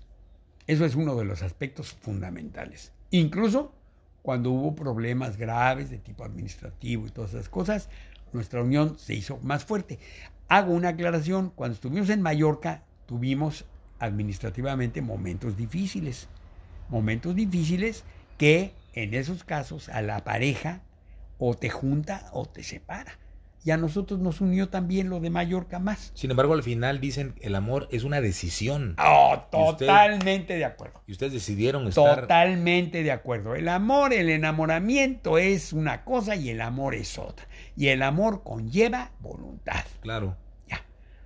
Eso es una cosa. Tú en el momento de amar a tu pareja, estás amando a una persona no solo porque es bonita o porque tiene bonito cuerpo o porque es muy simpática o porque baila muy bien, sino también porque es solidaria, porque es eh, eh, amable, porque es eh, trabajadora, porque etcétera, Sí. etcétera, etcétera, etcétera. Entonces, entonces tuvieron momentos ahí de, de, De o- o- crisis. sí, sí, sí. Tuvieron ahí experiencias que, que Sí. tomaron la decisión de continuar juntos, Así como es. en Mallorca, en La Peña, en La Cucaracha, Totalmente. como en, en el, en el colegio el Limani. colegio. Ahora, la- los aspectos también más emotivos realmente es con los alumnos, porque ahí la, la relación es realmente la relación intensa, porque si bien yo he tenido una relación maravillosa con muchos maestros, y- Sí. y, y que es para toda la vida y todo eso, la relación con los alumnos. Es, es que hay dos escenarios, hay que aclarar. El escenario que vive uno como alumno, esa es tu película. Sí. Y, y ves a los maestros y- y son una formación para ti como persona, como académicamente y demás. Pero no hay que olvidar que el maestro vive otra película, Otra otro escenario completamente en donde vea a, a Así escuincles, es. dijéramos a niños, Sí. que el día de hoy son profesionistas, son Así personajes es. importantes. Y que en ocasiones tiene uno que tomar decisiones que pueden aparecer y que le pueden doler. Ahora sí que como nos decía nuestra mamá de chiquitos cuando nos daban una nalgada, decía, me duele más a mí que a ti. Claro, Lo creo. ¿Por qué? Porque había veces que teníamos que tomar alguna decisión con algún alumno por cuestiones disciplinarias que nos dolía. sí. Pero había que tomarla. Ni modo. Sí, sí, vaya, aquí quienes saben para qué, para qué, digo, al, al final yo fui expulsado dos veces de la escuela, Fíjate. pero esas expulsiones tuvieron al final una consecuencia positiva, porque te hacen reflexionar, y hablábamos hace rato antes de entrar al, al podcast, hablábamos de la toma de decisiones Claro. y, y de hacer lo que te apasiona, y muchas veces si no se le da al niño esa, ese chanclazo, pues el niño no se corrige, Claro. y, y el día de mañana termina siendo algo desastroso. Así es. Entonces, estas lecciones que a veces le duelen más al padre, al Así maestro, terminan formando a una persona de bien. Así es. ¿no? Y, que es lo que pretende uno. En última instancia es lo que pretende uno. Cuando yo, cuando veo pasar mi vida y veo que mi hija mayor tiene 41 años y mi hija menor de 38, etcétera, y son gente de bien, son gente responsable, son gente trabajadora, son gente que eh, eh, solidaria. So- digo, "Oh, ahí está bien, hice buen trabajo. Está bien, pues sí. Ya, lo demás ya es de ellas, ¿eh? Ya es cosa de ellas. ¿Por qué? Porque ellas son autónomas. Pero se da uno cuenta de que la cosa fue bien. Claro, Estuvo bien, pues. claro. Y eso es lo que uno tiene que pretender. Y con Sí. los alumnos sucede lo mismo. Cuando yo me encuentro y veo, ha- hay ocasiones en que, en que se encuentran, ay, Pablo, lo que yo en- he visto, ¿verdad? De muchachos que se, que se fueron en decisiones equivocadas y que prácticamente tocaron fondo y salieron del fondo. Ese es el chiste.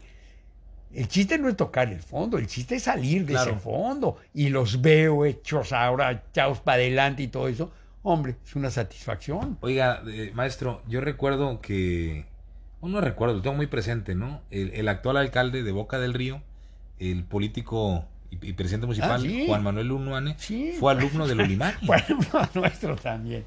Eh, simpático, muy simpático. Sí, era, y, y- y era como todos los alumnos. O sea, él, él, por ejemplo, siempre fue educado, siempre fue amable y seguramente eh, a veces salía mal y a veces salía bien y a veces lo reprendíamos. No, no, así es la vida. Sí. Así es la vida escolar. Y llevamos una relación muy amistosa y todas esas cosas. Alguna vez a lo mejor lo tuvimos que reprender. Sí, seguramente sí. Seguimos llevando una relación amistosa. Y así como él, que figura en, en el ámbito público por ser la- la- el, el puesto que tiene, hay muchísimo más personas que también tienen hoy un... Bueno, le regalan al maestro Rodrigo una satisfacción. Deben haber médicos, abogados, no, hombre, este, de- biólogos, ¿no? Este, Sí, sí, tenemos biólogos también. ¿verdad? Y, y, por ejemplo, hay cosas. Mira, la vida, cuando yo llegué aquí a Veracruz, también la vida me llevó por el terreno de la música, pero aquí del son jarocho. ok. Entonces yo llevaba a, las, a mis hijas al IBEC Los cuando eran chiquillas.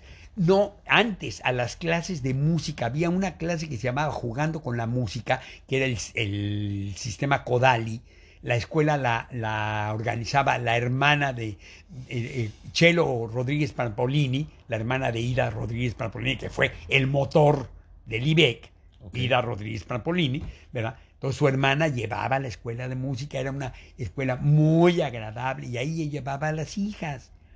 Y entonces ahí estaba el taller de laudería jarocha que llevaba Gilberto Gutiérrez, el director del Mono, Mono, Blanco. Blanco. ¿Cómo no? Que, ¿Verdad? que acaba- acaban de participar en la película de Wakanda. Lo en sé. el soundtrack con Rihanna. Sí. Hicieron un viaje a Europa. Y están ahorita y, en- y yo creo que todavía no regresan.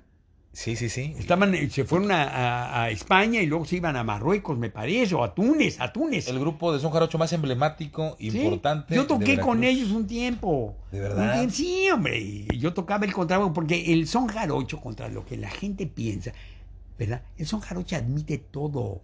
Porque, mira, y el fandango también, mira, hay una décima muy bonita que tiene, el que es de Gilberto, precisamente, que dice, el fandango es popular baile de toda la gente, que en la tarima consciente el son sabe declarar.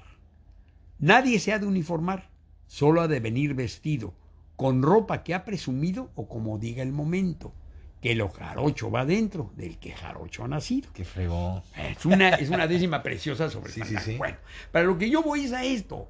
Si al fandango llega un señor que toca el oboe, se vale que toque el oboe. Ya. Y si puede- llega un señor que toca el saxofón, también se vale. Entonces, hubo un momento en que el, el- el grupo folclórico de Jarocho era la jarana, el requinto jarocho, el arpa y a veces una guitarra u otra jarana. Eso era. Pero entonces el sonido, muchas veces el arpa no daba los graves de acompañamiento de base con la misma solidez o no había arpista, Sí. porque es más difícil. Además, no solo, no solo que toque el arpa, sino que lleve el arpa también. Claro. Y entonces yo tenía, yo tengo mi contrabajo, ahorita no lo tengo aquí, pues se lo presté a mis amigos los Segarra del grupo Son de Aren, Son de Barro. Ok, ¿a ¿verdad? poco? Sí. Sí, sí, hombre. Son de Barro también es un grupazo. Sí. Bueno, los Segarra estuvieron en la escuela también. Este, eh, Leonardo no, pero los dos Segarra estuvieron en el colegio Limani también. Bueno, para lo que voy yo. Entonces, el, el- eh, yo empecé a ir cuando tenían sus ensayos con el contrabajo y entonces veíamos que, que le daba cuerpo, que le daba cuerpo, etcétera. Y entonces alguna vez me dijo Gilberto, oye, va a haber un fandango, qué sé yo, en Tlaliscoya, oh, vamos. Y entonces mis hijas ya empezaron a zapatear. Entonces empezamos a ir a los fandangos. Aquí, en el IBEC, en, en Tlaliscoyan. ¿Con mono en- blanco? En el Porrón, con mono blanco. Mucho, varios años, hombre. Yo llegué a grabar algunas cosas con ellos también. Lo que pasa es que luego Gilberto Gutiérrez, que es muy listo, encontró un requinto jarocho grave. Un requintote jarocho, enorme, anchote, muy grave, que le puso, no sé por qué tradición, parece ser que así le decía el dueño original, la leona, así le llamó esa guitarrota. Ok. Y entonces la leona puede sustituir perfectamente al contrabajo porque da un requinto grave Ah, de apoyo, de apoyo. Una- Y tiene una ventaja, que es transportable fácilmente. No Uh, no trae el contrabajo que dos metros. de- No, contrabajo no lo tocas, lo cargas. Sí. Hasta te subes. Así, así es. ¿verdad? Si llega a haber inundación, salvas la vida. Yo recuerdo, tengo algún recuerdo que una vez vine a su casa y había un contrabajo Ese al lado de la puerta. Aquí, aquí estaba. Sí, en sí, ese sí, mueble estaba acomodado. Nada más que te digo, se los presté a los de. Son de, son de barro, ¿verdad? Y el día menos pensado me lo traigo. Bueno, pero a lo que voy es que yo estuve tocando con ellos en eso. Mis hijas iban a zapatear. Y llega el momento, todo cumple su papel. Llegó un momento en que mis hijas se cansaron de los fandangos. Ya. Ya. Y entonces en el momento que luego Fernanda estuvo en algún grupo con- tocando jarana, ¿me, me entiendes? Sí. O sea, no quiere decir que lo abandonaron, simplemente cambiaron el interés. Pero ellas ya traen dentro también Ya toda traen, esta son bastante- identidad. son musicales, eh. tienen su identidad. Entonces, eso fue lo que pasó aquí. Entonces, y luego viene lo otro.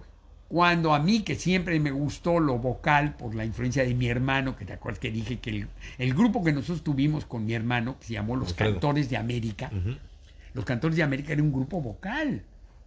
Era algún día te voy a hacer oír algunas cosas que hicimos, ¿verdad? ¿Quieres que te ponga algo? Nada más. ¿sabes qué? qué? No, sí, sí, está bien. El recuerdo, me acuerdo que nos llevaban a, a la rama, a cantar la rama. Claro, claro. Yo ahí participé con la guitarra. Yo Claro. traía la guitarra todos los días en la escuela. Es, bueno, luego yo formé el coro de la escuela, pero ya coro, ¿no? Prácticamente ya sin guitarras y eso.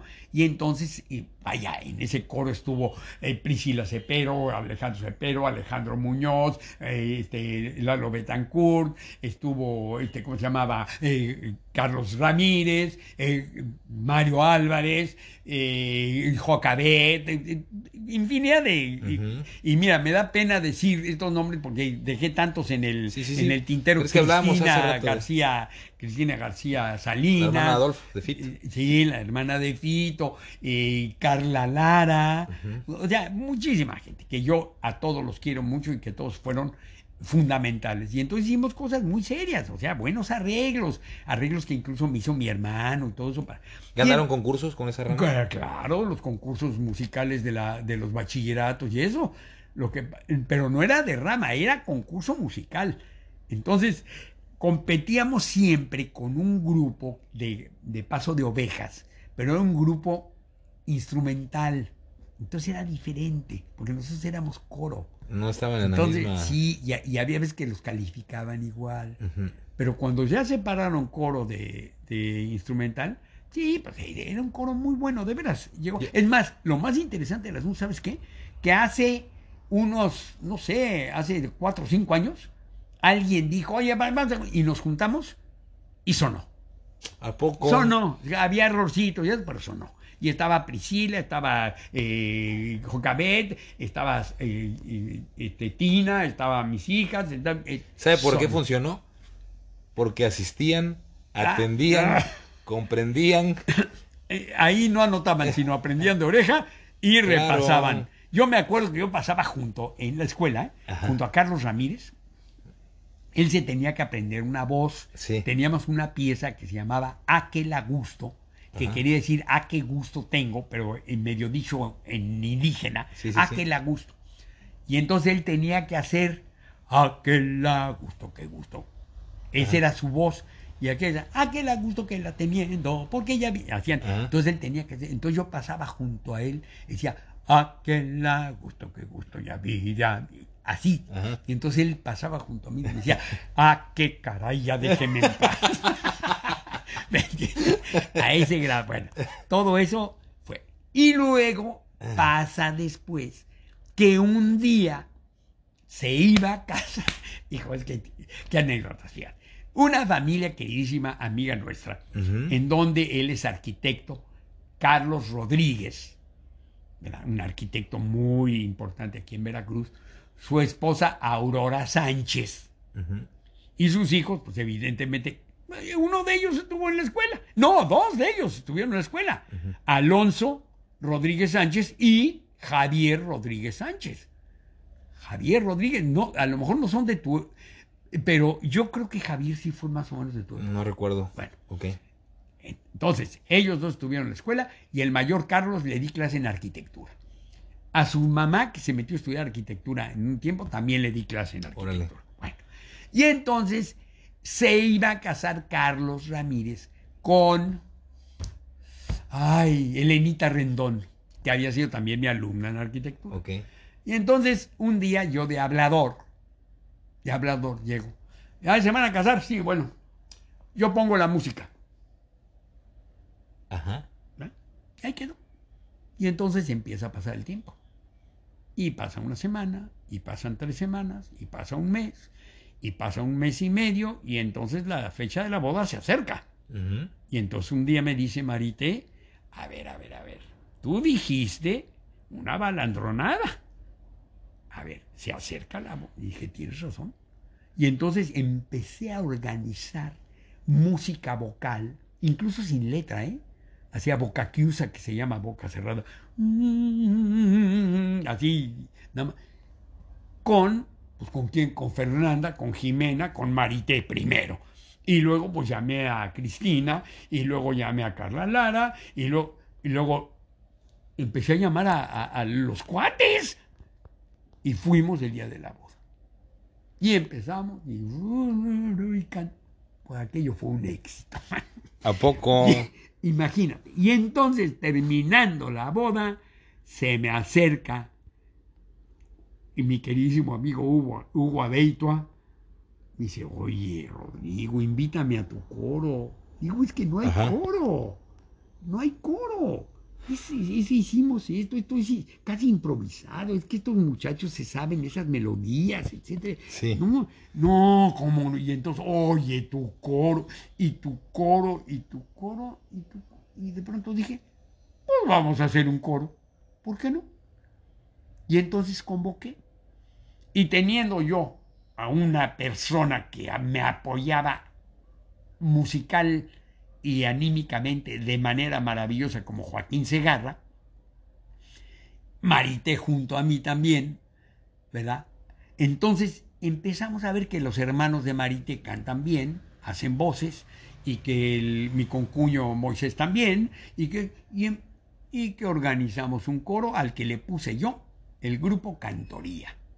Y el grupo Cantoría, que nos acompañamos a veces con guitarra, a veces nada más con el bombo, le cuero argentino y a veces a capela, empezamos a poner piececitas navideñas y piececitas folclóricas y algunas canciones del siglo XVI de Juan de la Encina, de Alberto de Cabezón, de- y empezó a funcionar. Y entonces Ajá. de pronto nos llegó un día, ay, ¿cómo se llamaba? Ah, se me escapa su nombre de pila, que era la esposa del, em, del el mero mero de Marina aquí, Vázquez del Mercado, ella de apellido Malpica. Ay, se, se me escapa su nombre de pila y me da mucha pena, porque es una persona, son personas agradabilísimas y queridísimas. Nos dijo que tenían un festejo en el casino naval Sí. que si no íbamos a cantar, porque ellos también tenían un grupito que cantaban. Sí, hombre, y fuimos. Pero ya sonaba el grupo Cantoría, Ya, donde ya. ya medio sonaba. Y por eso nos invitaron. Entonces fuimos y cantamos. No solo cantamos, que salió muy bien, cantaron ellas también, pero además nos invitaron a una cena maravillosa.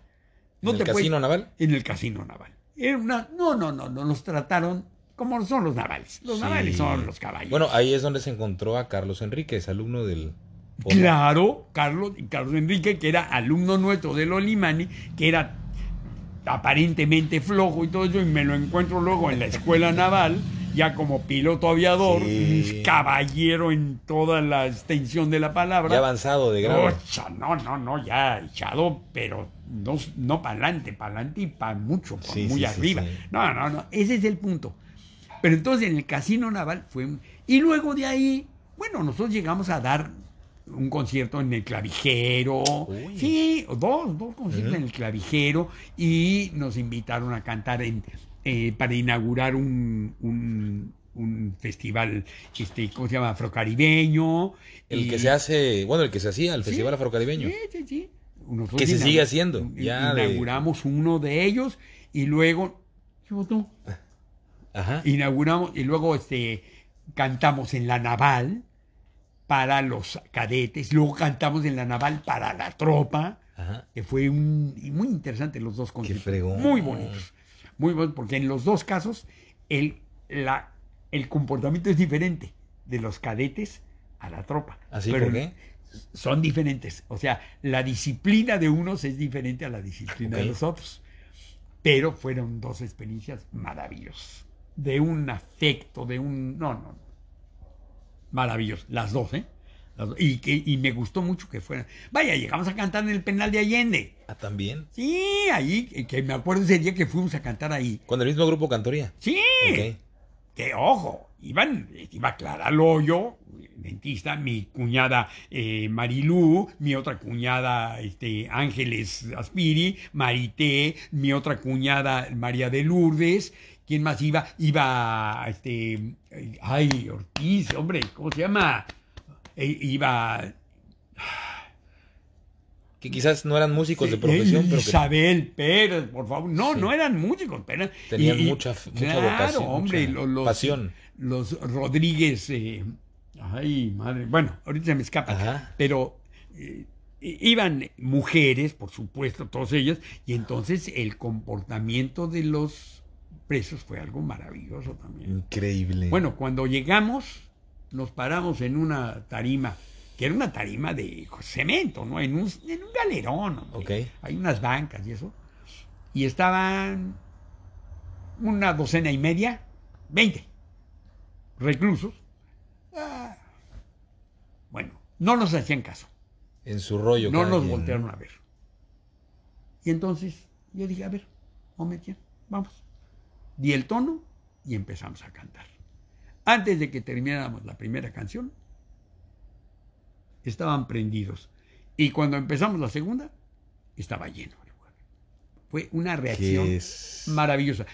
Al grado de que luego uno de ellos me dijo, oiga, yo quiero estar en contacto con usted para que en ¿Un otra recluso? ocasión venga. Sí, para que otra vez. Le di mi teléfono, me habló aquí a la casa. Oiga, ¿cuándo? Y, y ya no pudimos concretar el- la segunda vez. Me hubiera encantado. No te puedes imaginar qué afectuosos, qué entusiasmados los que aparentemente no nos iban a tomar en cuenta.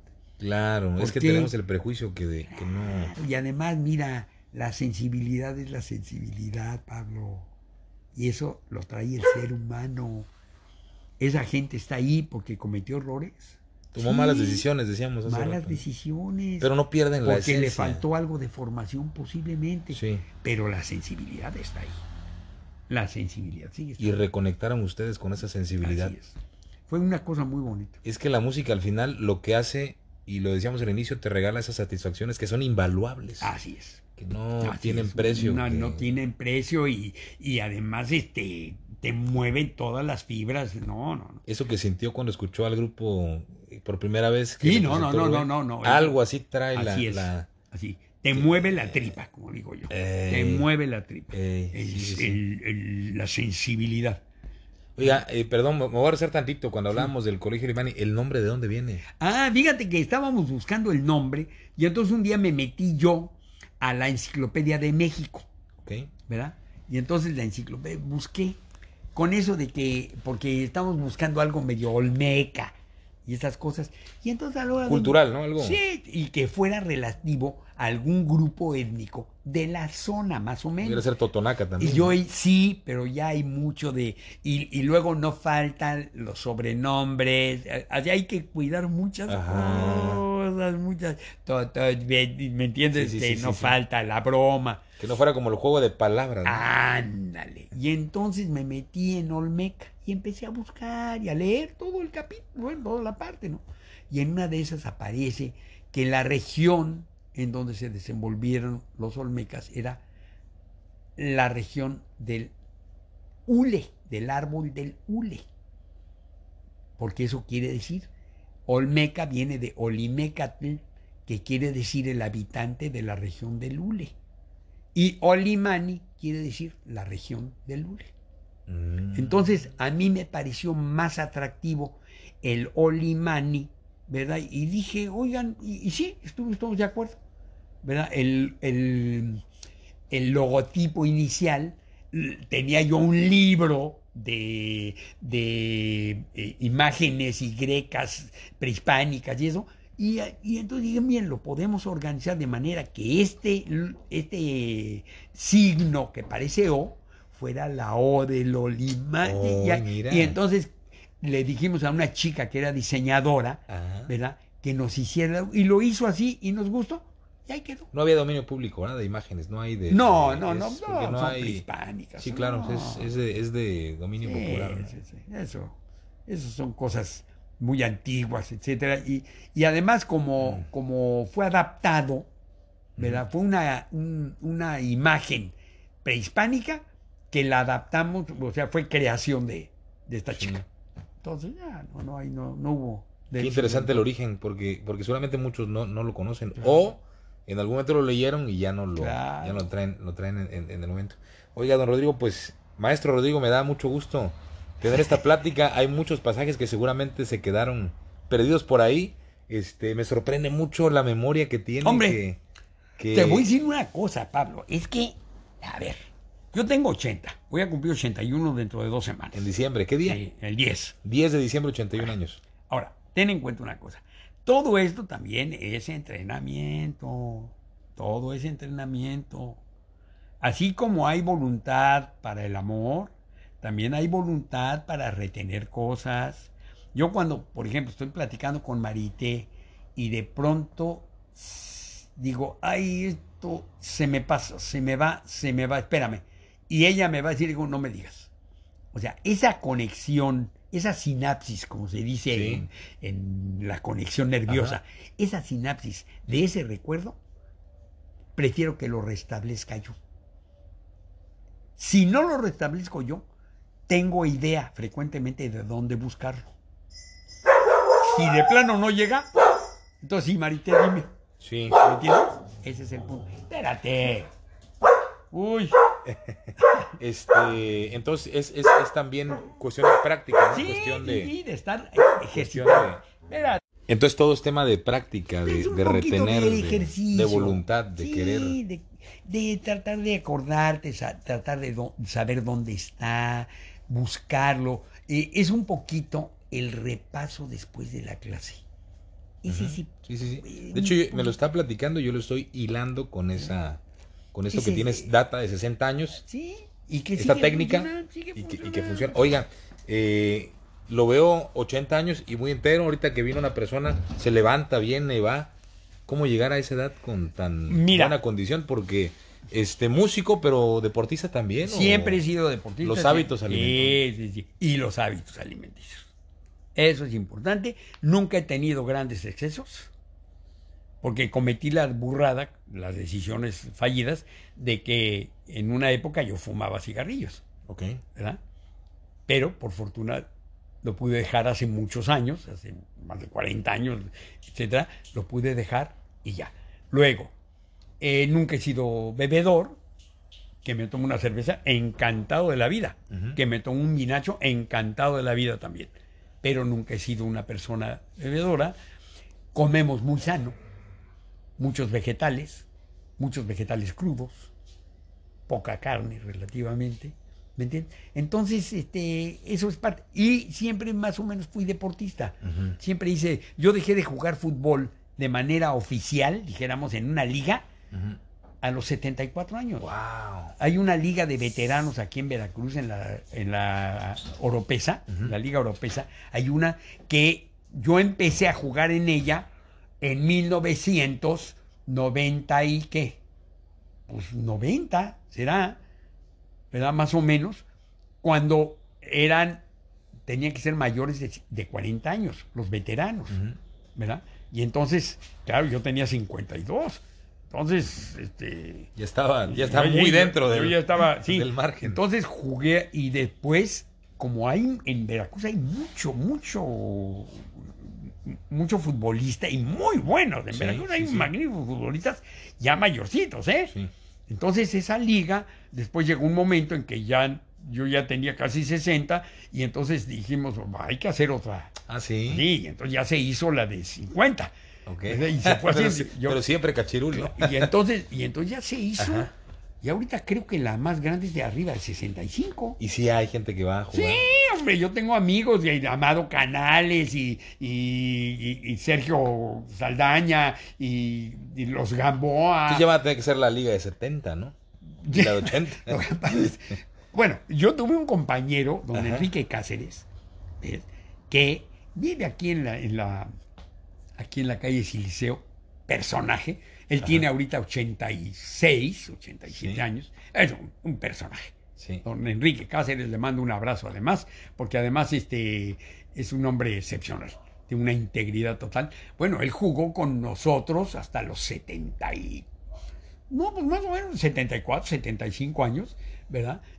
Y éramos, vaya, éramos el equipo. Hay una anécdota simpaticísima, fíjate. Jugábamos durante una época en los campos de la Escuela de Educación Física. Y en aquella época hay unas canchas ahorita que son de fútbol rápido, pero ahí había una cancha grande antes. Y entonces eso fue hace como, como 15 años. Entonces jugamos nosotros. El central era don Enrique Cáceres, que me lleva a mí cinco años. Sí. El lateral derecho era yo y el izquierdo era, me parece que Lino Méndez, que, Defensas. que tenía el pelo. Sí, o sea, o sea, eh, Enrique tendría 70, yo tendría cincu- eh, 65 Cinco. y, y Lino era más joven, pero tenía el pelo blanco. Ok. Entonces éramos los tres defensas. Y junto a esa cancha está el servicio de medicina forense de la UV. Y entonces empezó el juego y estábamos jugando y vimos que los médicos del forense se paraban en la azotea a vernos jugar. Les llamaba la atención.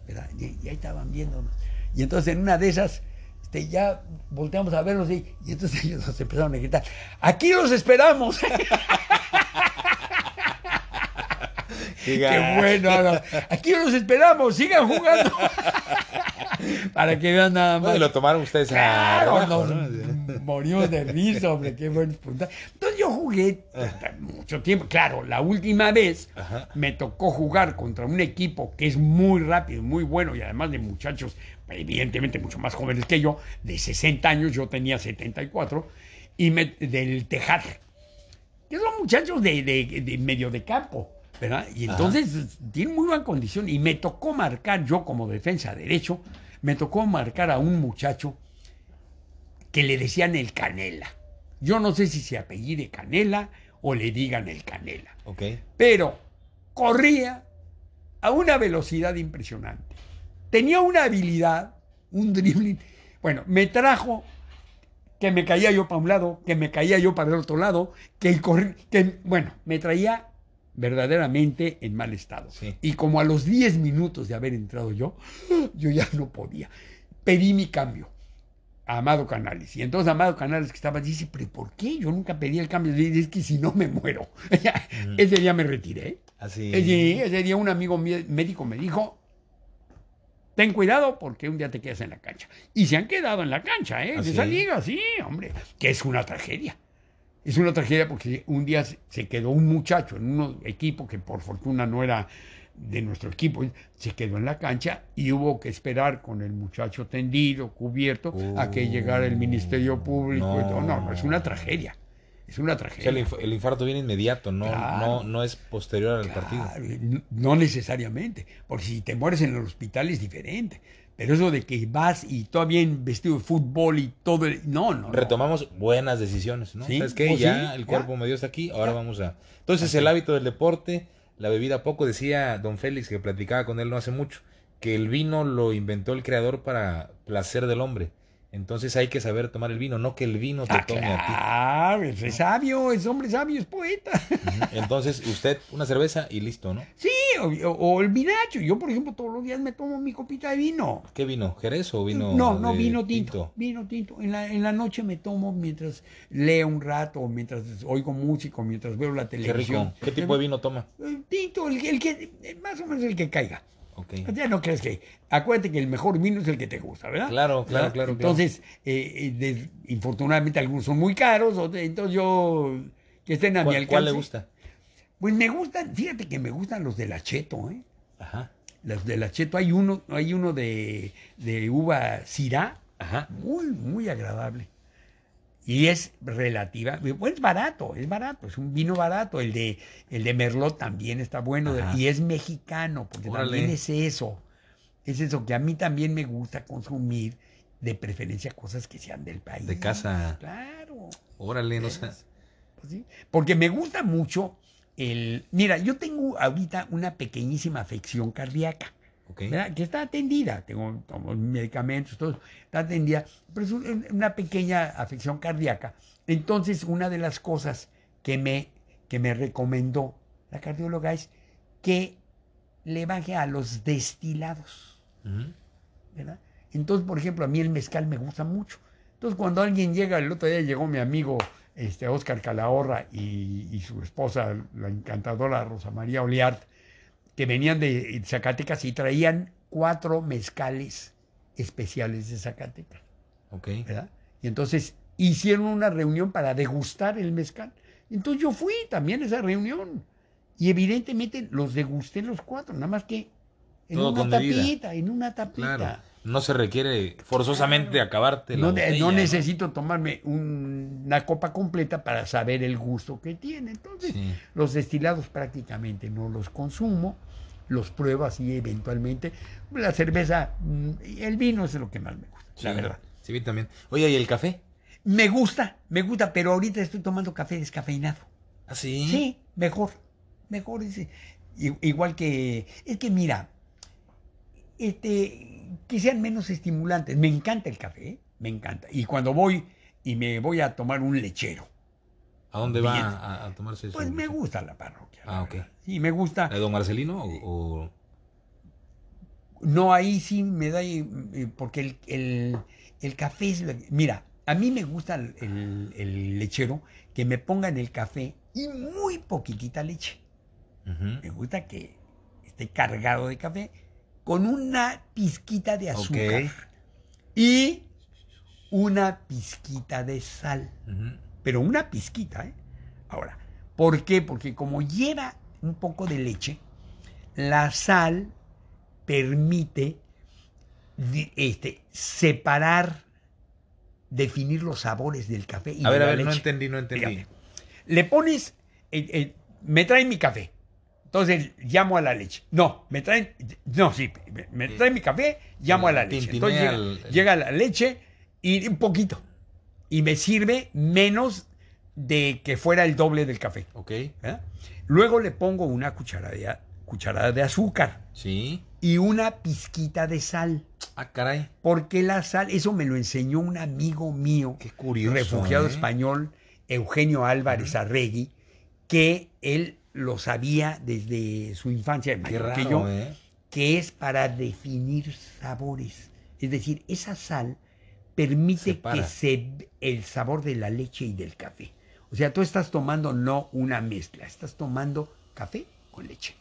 Es interesante. Es una, una pizquita de sal. De sal, una pizquita, ¿eh?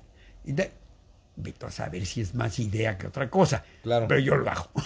Yo, yo tomaba mucho café negro con azúcar, pero de ya tiene el año que, que voy a cumplir en diciembre, dejé el azúcar y empecé a tomar el café solo, negro totalmente. Y ya le Y agarraste. no, y ahora si, si le, me invitan café y le ponen azúcar, ya no ya me no, sabe ya igual. no, claro. Aprende uno a Yo tomar también el- ya el lo café, tomo, ya, ya lo tomo sin azúcar. el- Excepto negro. cuando voy al lechero.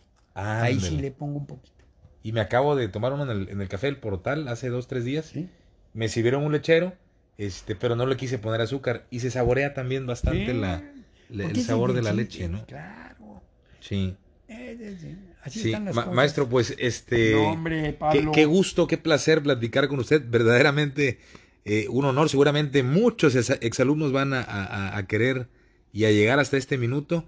Yo estoy terminando estos episodios con una pregunta que, que hago, ¿no? Que es como que la marca al final. Y la pregunta es la siguiente. Rodrigo Montané, aquel niño que nació en San Pedro. San Pedro de los Pinos, que jugaba con los amigos de la cuadra, con los de la 27, que la mamá le ponía a la puerta una tela para que no Sí, se metiera sí, el sí. polvo de la tolteca de los meses que estaba cerquita de ahí. Eh, el niño que, que de repente entró después a estudiar eh, a la UNAM y, y- y la maestra lo regañó porque se picaba las costillas con el compañero. Ese niño que soñaba de algún modo en ser biólogo. Ese niño pequeñito, ¿qué le dice al Rodrigo de hoy, de 80 años, casi 81? ¿Qué mensaje le manda el niño Es, a don Rodrigo? es, una, es una pregunta muy buena, fíjate. Es una, es una, una reflexión que tiene uno que hacer. Mira, yo puedo decir con certeza, ¿verdad? De que en un determinado momento, no te voy a decir como dice la mayoría de la gente, no, todo lo que hice no me arrepiento de nada. No, yo sí me arrepiento de cosas que no tomé la decisión a lo mejor adecuada y luego tomé una mejor decisión, etc. Eh, por ejemplo, en el campo de- del estudio. Entonces, pero en general, yo puedo decir que el resultado ha sido satisfactorio. No soy rico, ni con mucho. Tengo mis necesidades cotidianas cubiertas, ¿verdad? Las necesidades primarias, etcétera. Tengo una formación que me satisface. Tengo un proyecto de vida que es importante porque estoy tratando de escribir mi segundo libro sobre cosas relacionadas con el ambiente. Tengo inquietudes todavía de escuchar música, eh, leer muchos libros que tengo todavía que no he leído. Entonces tengo todavía muchas inquietudes. Por ejemplo, fíjate qué cosa tan especial. Para mí, el hecho de que se haya echado a andar la Orquesta Filarmónica de Boca del Río, tú no te puedes imaginar el alimento espiritual que fue para mí. Sea, yo un concierto de ellos no me lo pido. Fue un alimento, o sea, eso de poder ir cada 15 días a un concierto de una orquesta. así, A deleitarse. a veces sonaba divino, a veces no sonaba, a veces es una orquesta, pues es una orquesta de medio pelo. El director es muy bueno, todo, eso, pero, pero es una orquesta de, Pero está. pero está. Y es maravilloso. Entonces eso a mí me... Entonces yo tengo todavía, el- eh, yo tengo todavía la ilusión de ir al con- próximo concierto de la Filarmónica. Eso lo mantiene Sí, y tengo, y tengo la ilusión de leer dos libros que están ahí. Ok. ¿verdad? Y tengo, o sea, tengo un panorama todavía que me permite a mí, vaya, estoy haciendo, fíjate, de todos mis discos, tengo aproximadamente 5 mil discos de acetato. Wow. Bueno, entonces, de esos 5 mil discos de acetato, puedo decir que alrededor de 1500 son de jazz. De esos 1500 de jazz, los últimos son del, qué sé yo, de, de grabaciones de 1990. Entonces, con todo lo anterior, estoy grabando unas memorias con una selección de mis discos. No con todos los discos, no. Una selección. Yo pongo un disco que a veces me acuerdo, a veces ya no me acuerdo ni, cómo son las piezas, y entonces lo oigo, esta. Entonces grabo una de ellas en una memoria. Es lo que le llaman ahora un playlist. Así es. Una, una selección Sí. específica de canciones. Así es. Y entonces tengo, ya tengo una de música clásica, todos mis discos de música que son otros 1500, ¿verdad? Y, y estoy haciendo la de jazz. Tú sabes lo que es ese alimento para mí de todas las noches ponerme a grabar un poquito, que grabo las 8, las 10 piececitas, luego al día siguiente o al rato, cuando vayamos a comer, pongo lo que grabé ayer para que lo oiga Marite también. Mm, a todo dar, mano. Entonces, Entonces, ¿qué- el, el niño qué le dice a, a don Rodrigo que está? Salió bien, ¿no? ¿Está? Salió así. Ahí salió, ¿no? Ahí la llevamos. Oiga, y ahora al revés. Don Rodrigo, de 81 años, el 10 de diciembre, Sí. ¿qué le dice al niño chiquito que, que tenía la mamá que tuvo que dejar el, el trabajo de, de secretaria bilingüe para atender a, a- a él? El niño que le entusiasmaba la música, que veía a su hermano que tocaba mejor el piano, tenía mayor destreza. ¿Qué le dice don Rodrigo a ese niño? ¿Te fijaste? Todo lo que vale la pena cuesta trabajo. Todo lo que vale la pena cuesta trabajo. Esa es la moraleja. Qué fregón, qué, qué bonito, qué bonito. Maestro, pues le agradezco mucho la plática. Podríamos, Pablo. podríamos estar Hombre. toda la tarde hablando. Este, falta. Ya estamos casi de, de las tres horas de plática. ¿Ya? No me digas, ¿qué hora es? Este, Las cinco para las dos. No me digas, mira nomás cómo se fue el tiempo. De veras, Y ¿eh? como agua, ¿no? Y como agua, Interesante. sí, sí, sí. Interesante. Y, y créame que, que, que me gustaría a mí seguir platicando. Al final entiendo que tiene actividades Sí. y, y hay que atenderlas, pero espero que tengamos una plática después de, de- de más temas, ¿no? Claro A, a mí me sí. interesa, mire, por ejemplo, muchísimo consejo de vida, ¿no? Para los que somos casados. Este, hace rato decíamos que el amor es una decisión, que es una voluntad. Y, y usted y la maestra son un- no nada más un ejemplo como maestros, son un ejemplo como matrimonio, que quizás de manera implícita o, o sin quererlo van dejando ese legado con, con sus alumnos. ¿Qué consejo para los que vamos empezando en el Es que mira, lo primero que hay que hablar aquí es el respeto. Punto. El respeto. Si no hay respeto, si se pierde el respeto, no camina No, nada. está muy general el respeto, engloba muchas cosas. En muchas cosas. ¿qué- qué- El respeto va en respetar el espacio. Yo llego a mi casa, a esta que en donde estás tú, Sí. y encuentro la puerta de mi cuarto cerrada y yo toco. Toco. ¿Por qué? Porque también es el cuarto de Marité. Sí. Y hasta que no me dice Marité, pasa, no entro. Ah, Caray. ¿Sí? ¿Sí?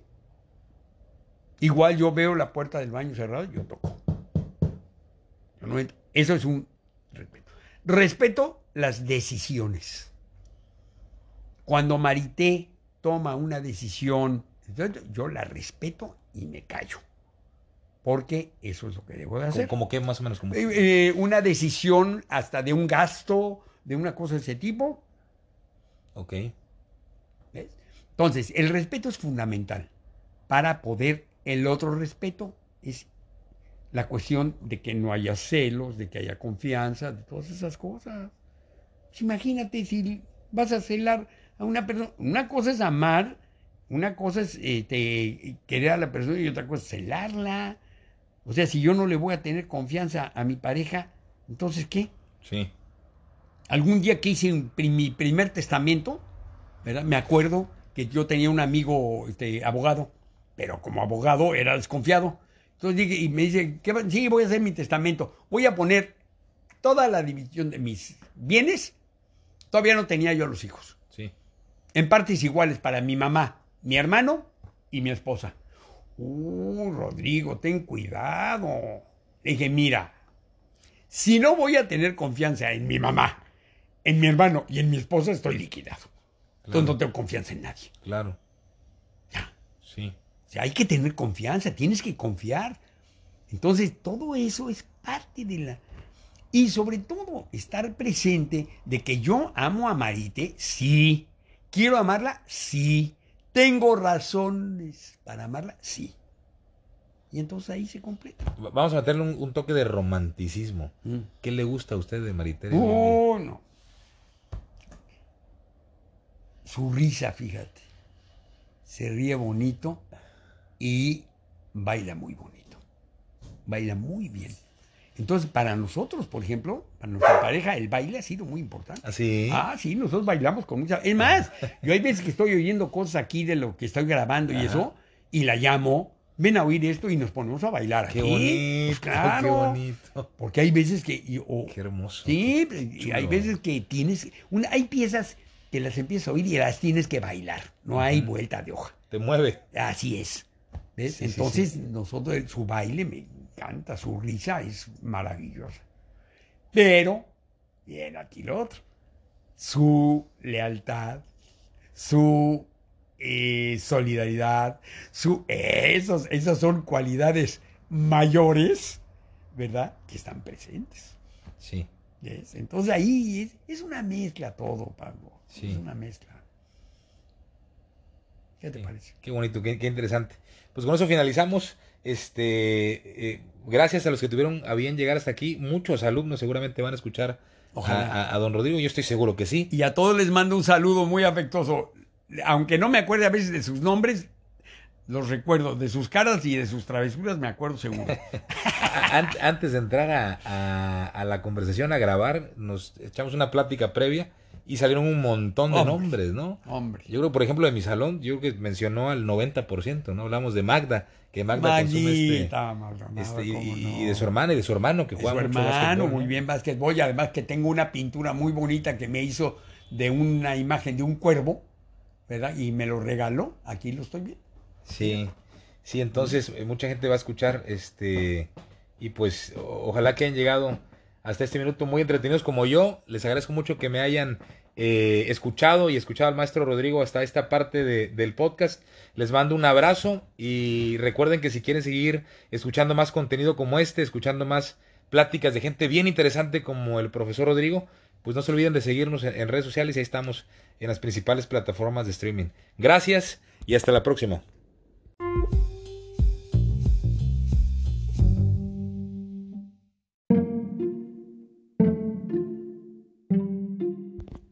Ya una vez terminada la plática con el maestro Rodrigo, como pasa en la mayoría de las pláticas, y no es que en todas, siempre hay una plática previa, en donde más o menos eh, se va cocinando, ¿no? La entrada al episodio por completo. Y al final de la plática, ya entrados en, en- lo ameno de la conversación, eh, acabamos con una post plática, en donde de repente salen temas bien interesantes y, luego lo platico, ¿no? Con quien he tenido oportunidad de hablar de este proyecto que tengo, de que digo, híjole, ¿por qué no grabamos esta parte? Está bien interesante, ¿no? Ya al final se integra su hija Jimena y platicamos de estas giras que hacían con eh, esta cantante importante que los invitaba a, a las giras, Olivia Molina, si no mal recuerdo, es el nombre.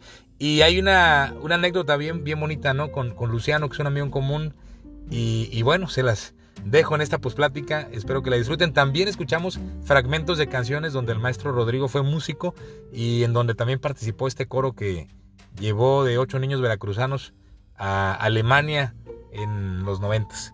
Pues bueno, sin más, los dejo con esta y- y- por- bonita e interesante posplática. Gracias. Esto que está sonando es el grupo Los cantores de América. Los Cantores de América.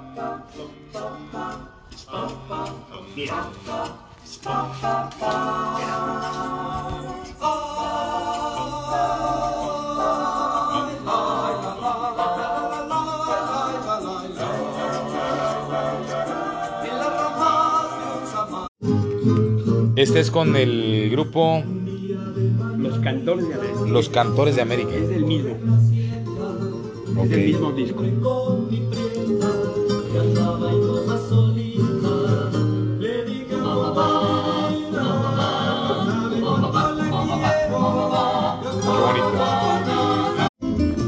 Aquí canta Olivia Molina, la persona que se llevó a don Rodrigo a Alemania de gira. Quien tuvo el éxito de Juego de Palabras en eso. México. Con el bombo y la guitarra le cantaremos al Redentor. Y en este mismo disco cantan tú, Jimena, y Fernanda. Alejandro Fernanda, Alejandro Muñoz, Luciano. Luciano. ¿cómo no? Es amiguísimo de años. Luciano y Rodrigo. Ah, ok. Esta canción que va a sonar ahorita es la canción que graban Los Niños, que se llevó el maestro Rodrigo con Olivia Molina. En los 80, debió ser 90, 94. 94. El grupo somos nosotros, que las acompañamos a los chiquillos. ¿Y usted- ¿Ustedes tocan el instrumento? Sí. Y las voces son de los niños. Como una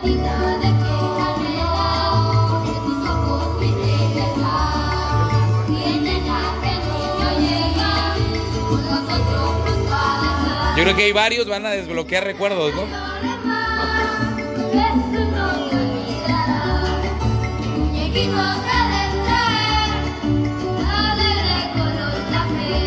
A ver, repíteme lo que me dijiste.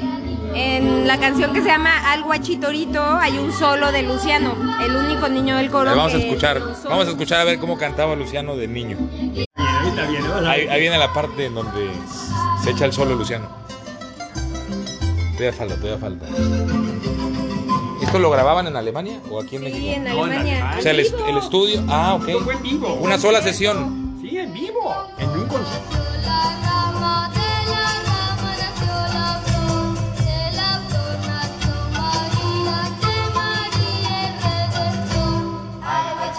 Ay, mira, bien entonado, ¿eh? Hombre, era maravilloso, maravilloso. No, no, no, no. Vivo, los morritos. A ver, me- me- este disco que comenta el maestro Rodrigo y su hija Jimena no fue como tal grabado en un estudio con ensambles, sino fueron eh, presentaciones en vivo En vivo, ¿sí? que microfonearon y que grabaron en una sola El sesión. mismo día. Todo fue del mismo día. Concierto en una iglesia. Y de ahí nace este disco que se llama El nacimiento de Olivia Molina, un disco este, en Alemania. Y esto que escuchamos fue todo en vivo, ¿no? Con Todo un grupo de, En la misma sesión. de ocho niños, Ocho niños. veracruzanos todos. Sí, seis músicos y Olivia. Ocho niños, seis Ah, pues aquí hay una foto. Ahorita, ahorita voy a subir parte de la foto. Estos son, ¿verdad? Es que ahí estaba la... No, esto no. ¿No? Es que ese era del año anterior. Claro. Fíjate, estamos hablando del, del- del- Digo que esto ya va a salir posterior a la plática, ¿no? Como, como, como los. ¿Cómo le llaman cuando.? Los este. Los bloopers. Esos, los bloopers, ¿no? Sí. Ahorita, ahorita platicando con Jimena y ella también tiene recuerdos muy claros de cuando fue a Alemania. Me platicó un montón de cosas, ¿no? Y entre ellas que ella y Luciano eran los pequeñitos del grupo, de los ocho niños. Y tú dijiste una palabra ahí en medio del, del- del- del concierto y, y como eres la chiquita te consentían, ¿no? Sí. Pero Luciano es que rompió una puerta. Luciano, ay, me va a matar. Eh, estábamos en los cuartos y oímos un crash así, un ruidazazazo. Y cuando salimos estaba una puerta de cristal súper grueso, rota. Y Luciano parado frente a la puerta. Nadie lo vio.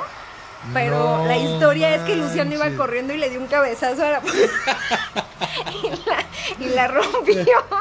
Y pues era en un hotel, era un- una cadena de hoteles que se llamaba Queen's Hotels. Pues importante, un hotel importante. Sí. Donde tenía una puerta de cristal grueso, quiere decir que. Era en un pasillo donde estaban las habitaciones, obviamente no podías estar corriendo, pero pues llevaron un grupo de ocho chamacos mexicanos Ajá. desmadrosillos.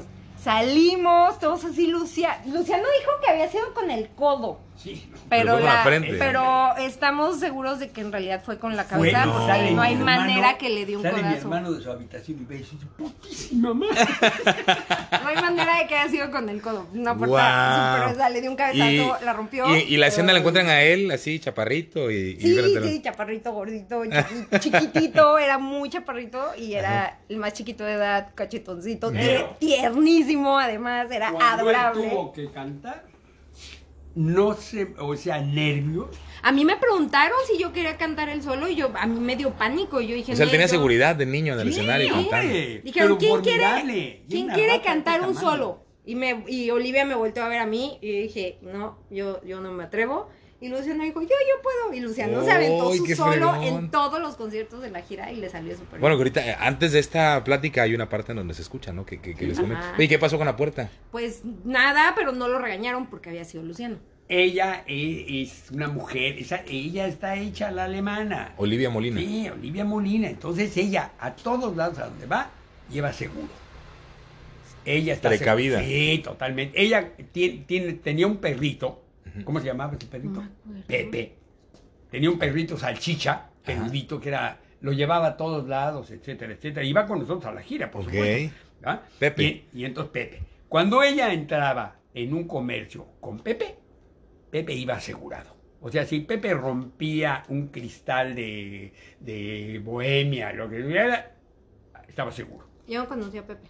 ¿No lo conociste? Me Bueno, de Qué fregón. su perro. el- ella a todos lados iba con seguro. Traía seguro de responsabilidad civil, seguramente, de daños a ¿A terceros. ustedes les tocó el todo. incendio del camión? No, ¿verdad? No. Un día, un día el todo. autobús que ella contrataba se incendió en una carretera. Sí. Y entonces nosotros nos bajamos a la mexicana, abre el chofer, que era un tipo maravilloso, Dieter, Dieter Matáis, ¿verdad? abre el cofre de atrás, Sí. las llamas ahí, nosotros echándole nieve. Vámonos a la mexicana, ¿no? Ajá, ajá. Entonces ya sacó el, este, el El extintor, extintor. apagó y todo eso. Y entonces, inmediatamente ella, no se preocupe, no se preocupe. ¿ya?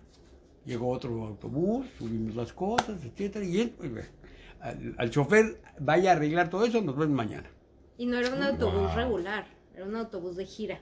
Sí, que sí, traía hasta atrás un como camarote Así. con una cama gigante y yo eso lo sé porque a mí me daban chance de irme a dormir. Pues es que era la consentida, Yo ¿no? quería. Entonces yo pasé mucho tiempo ahí echándome mis la- Ay, qué la fregón, qué fregón. Pero aun cuando trajera seguro, ella pues también es, era como muy dura, o sea, era fría y era así como rígida y pues también muy alemana en ese sentido. Y si pasaba algo que como no estaba bien, como pues andar rompiendo cosas en hoteles, regañaba. Pero Sí. a, a Luciano tampoco le tocó regaño porque era el no. consent y porque estaba lastimadito, obviamente, porque todo, y aparte estaba llorando, ¿no? Porque estaba todo así. No, estaba aterrorizado. Estaba, sí, llegamos No, y estaba así como Congelado. congelado. No, estuvo- ahorita Ay, muy Dios. gracioso. Todo yo el me pelo lleno de vidritos. No, man. cabeza, sí, sí, sí. Y él fue con el codo y todos así. Qué interesante, qué, qué, qué, qué fregón. Y así como esa historia, sin fin de historias debieron haber vivido ahí en el... Sí. Está bueno, pues quise capturar esta posplática porque me pareció muy interesante, curioso y, padrísimo que, que lo puedan escuchar y no nada más Luciano, sino los que vivieron esa experiencia revivan, los- porque eso se, se trata la plática, de ir reviviendo momentos, ¿no? Bueno, ahora sí, los dejo, gracias, nos vemos en la próxima.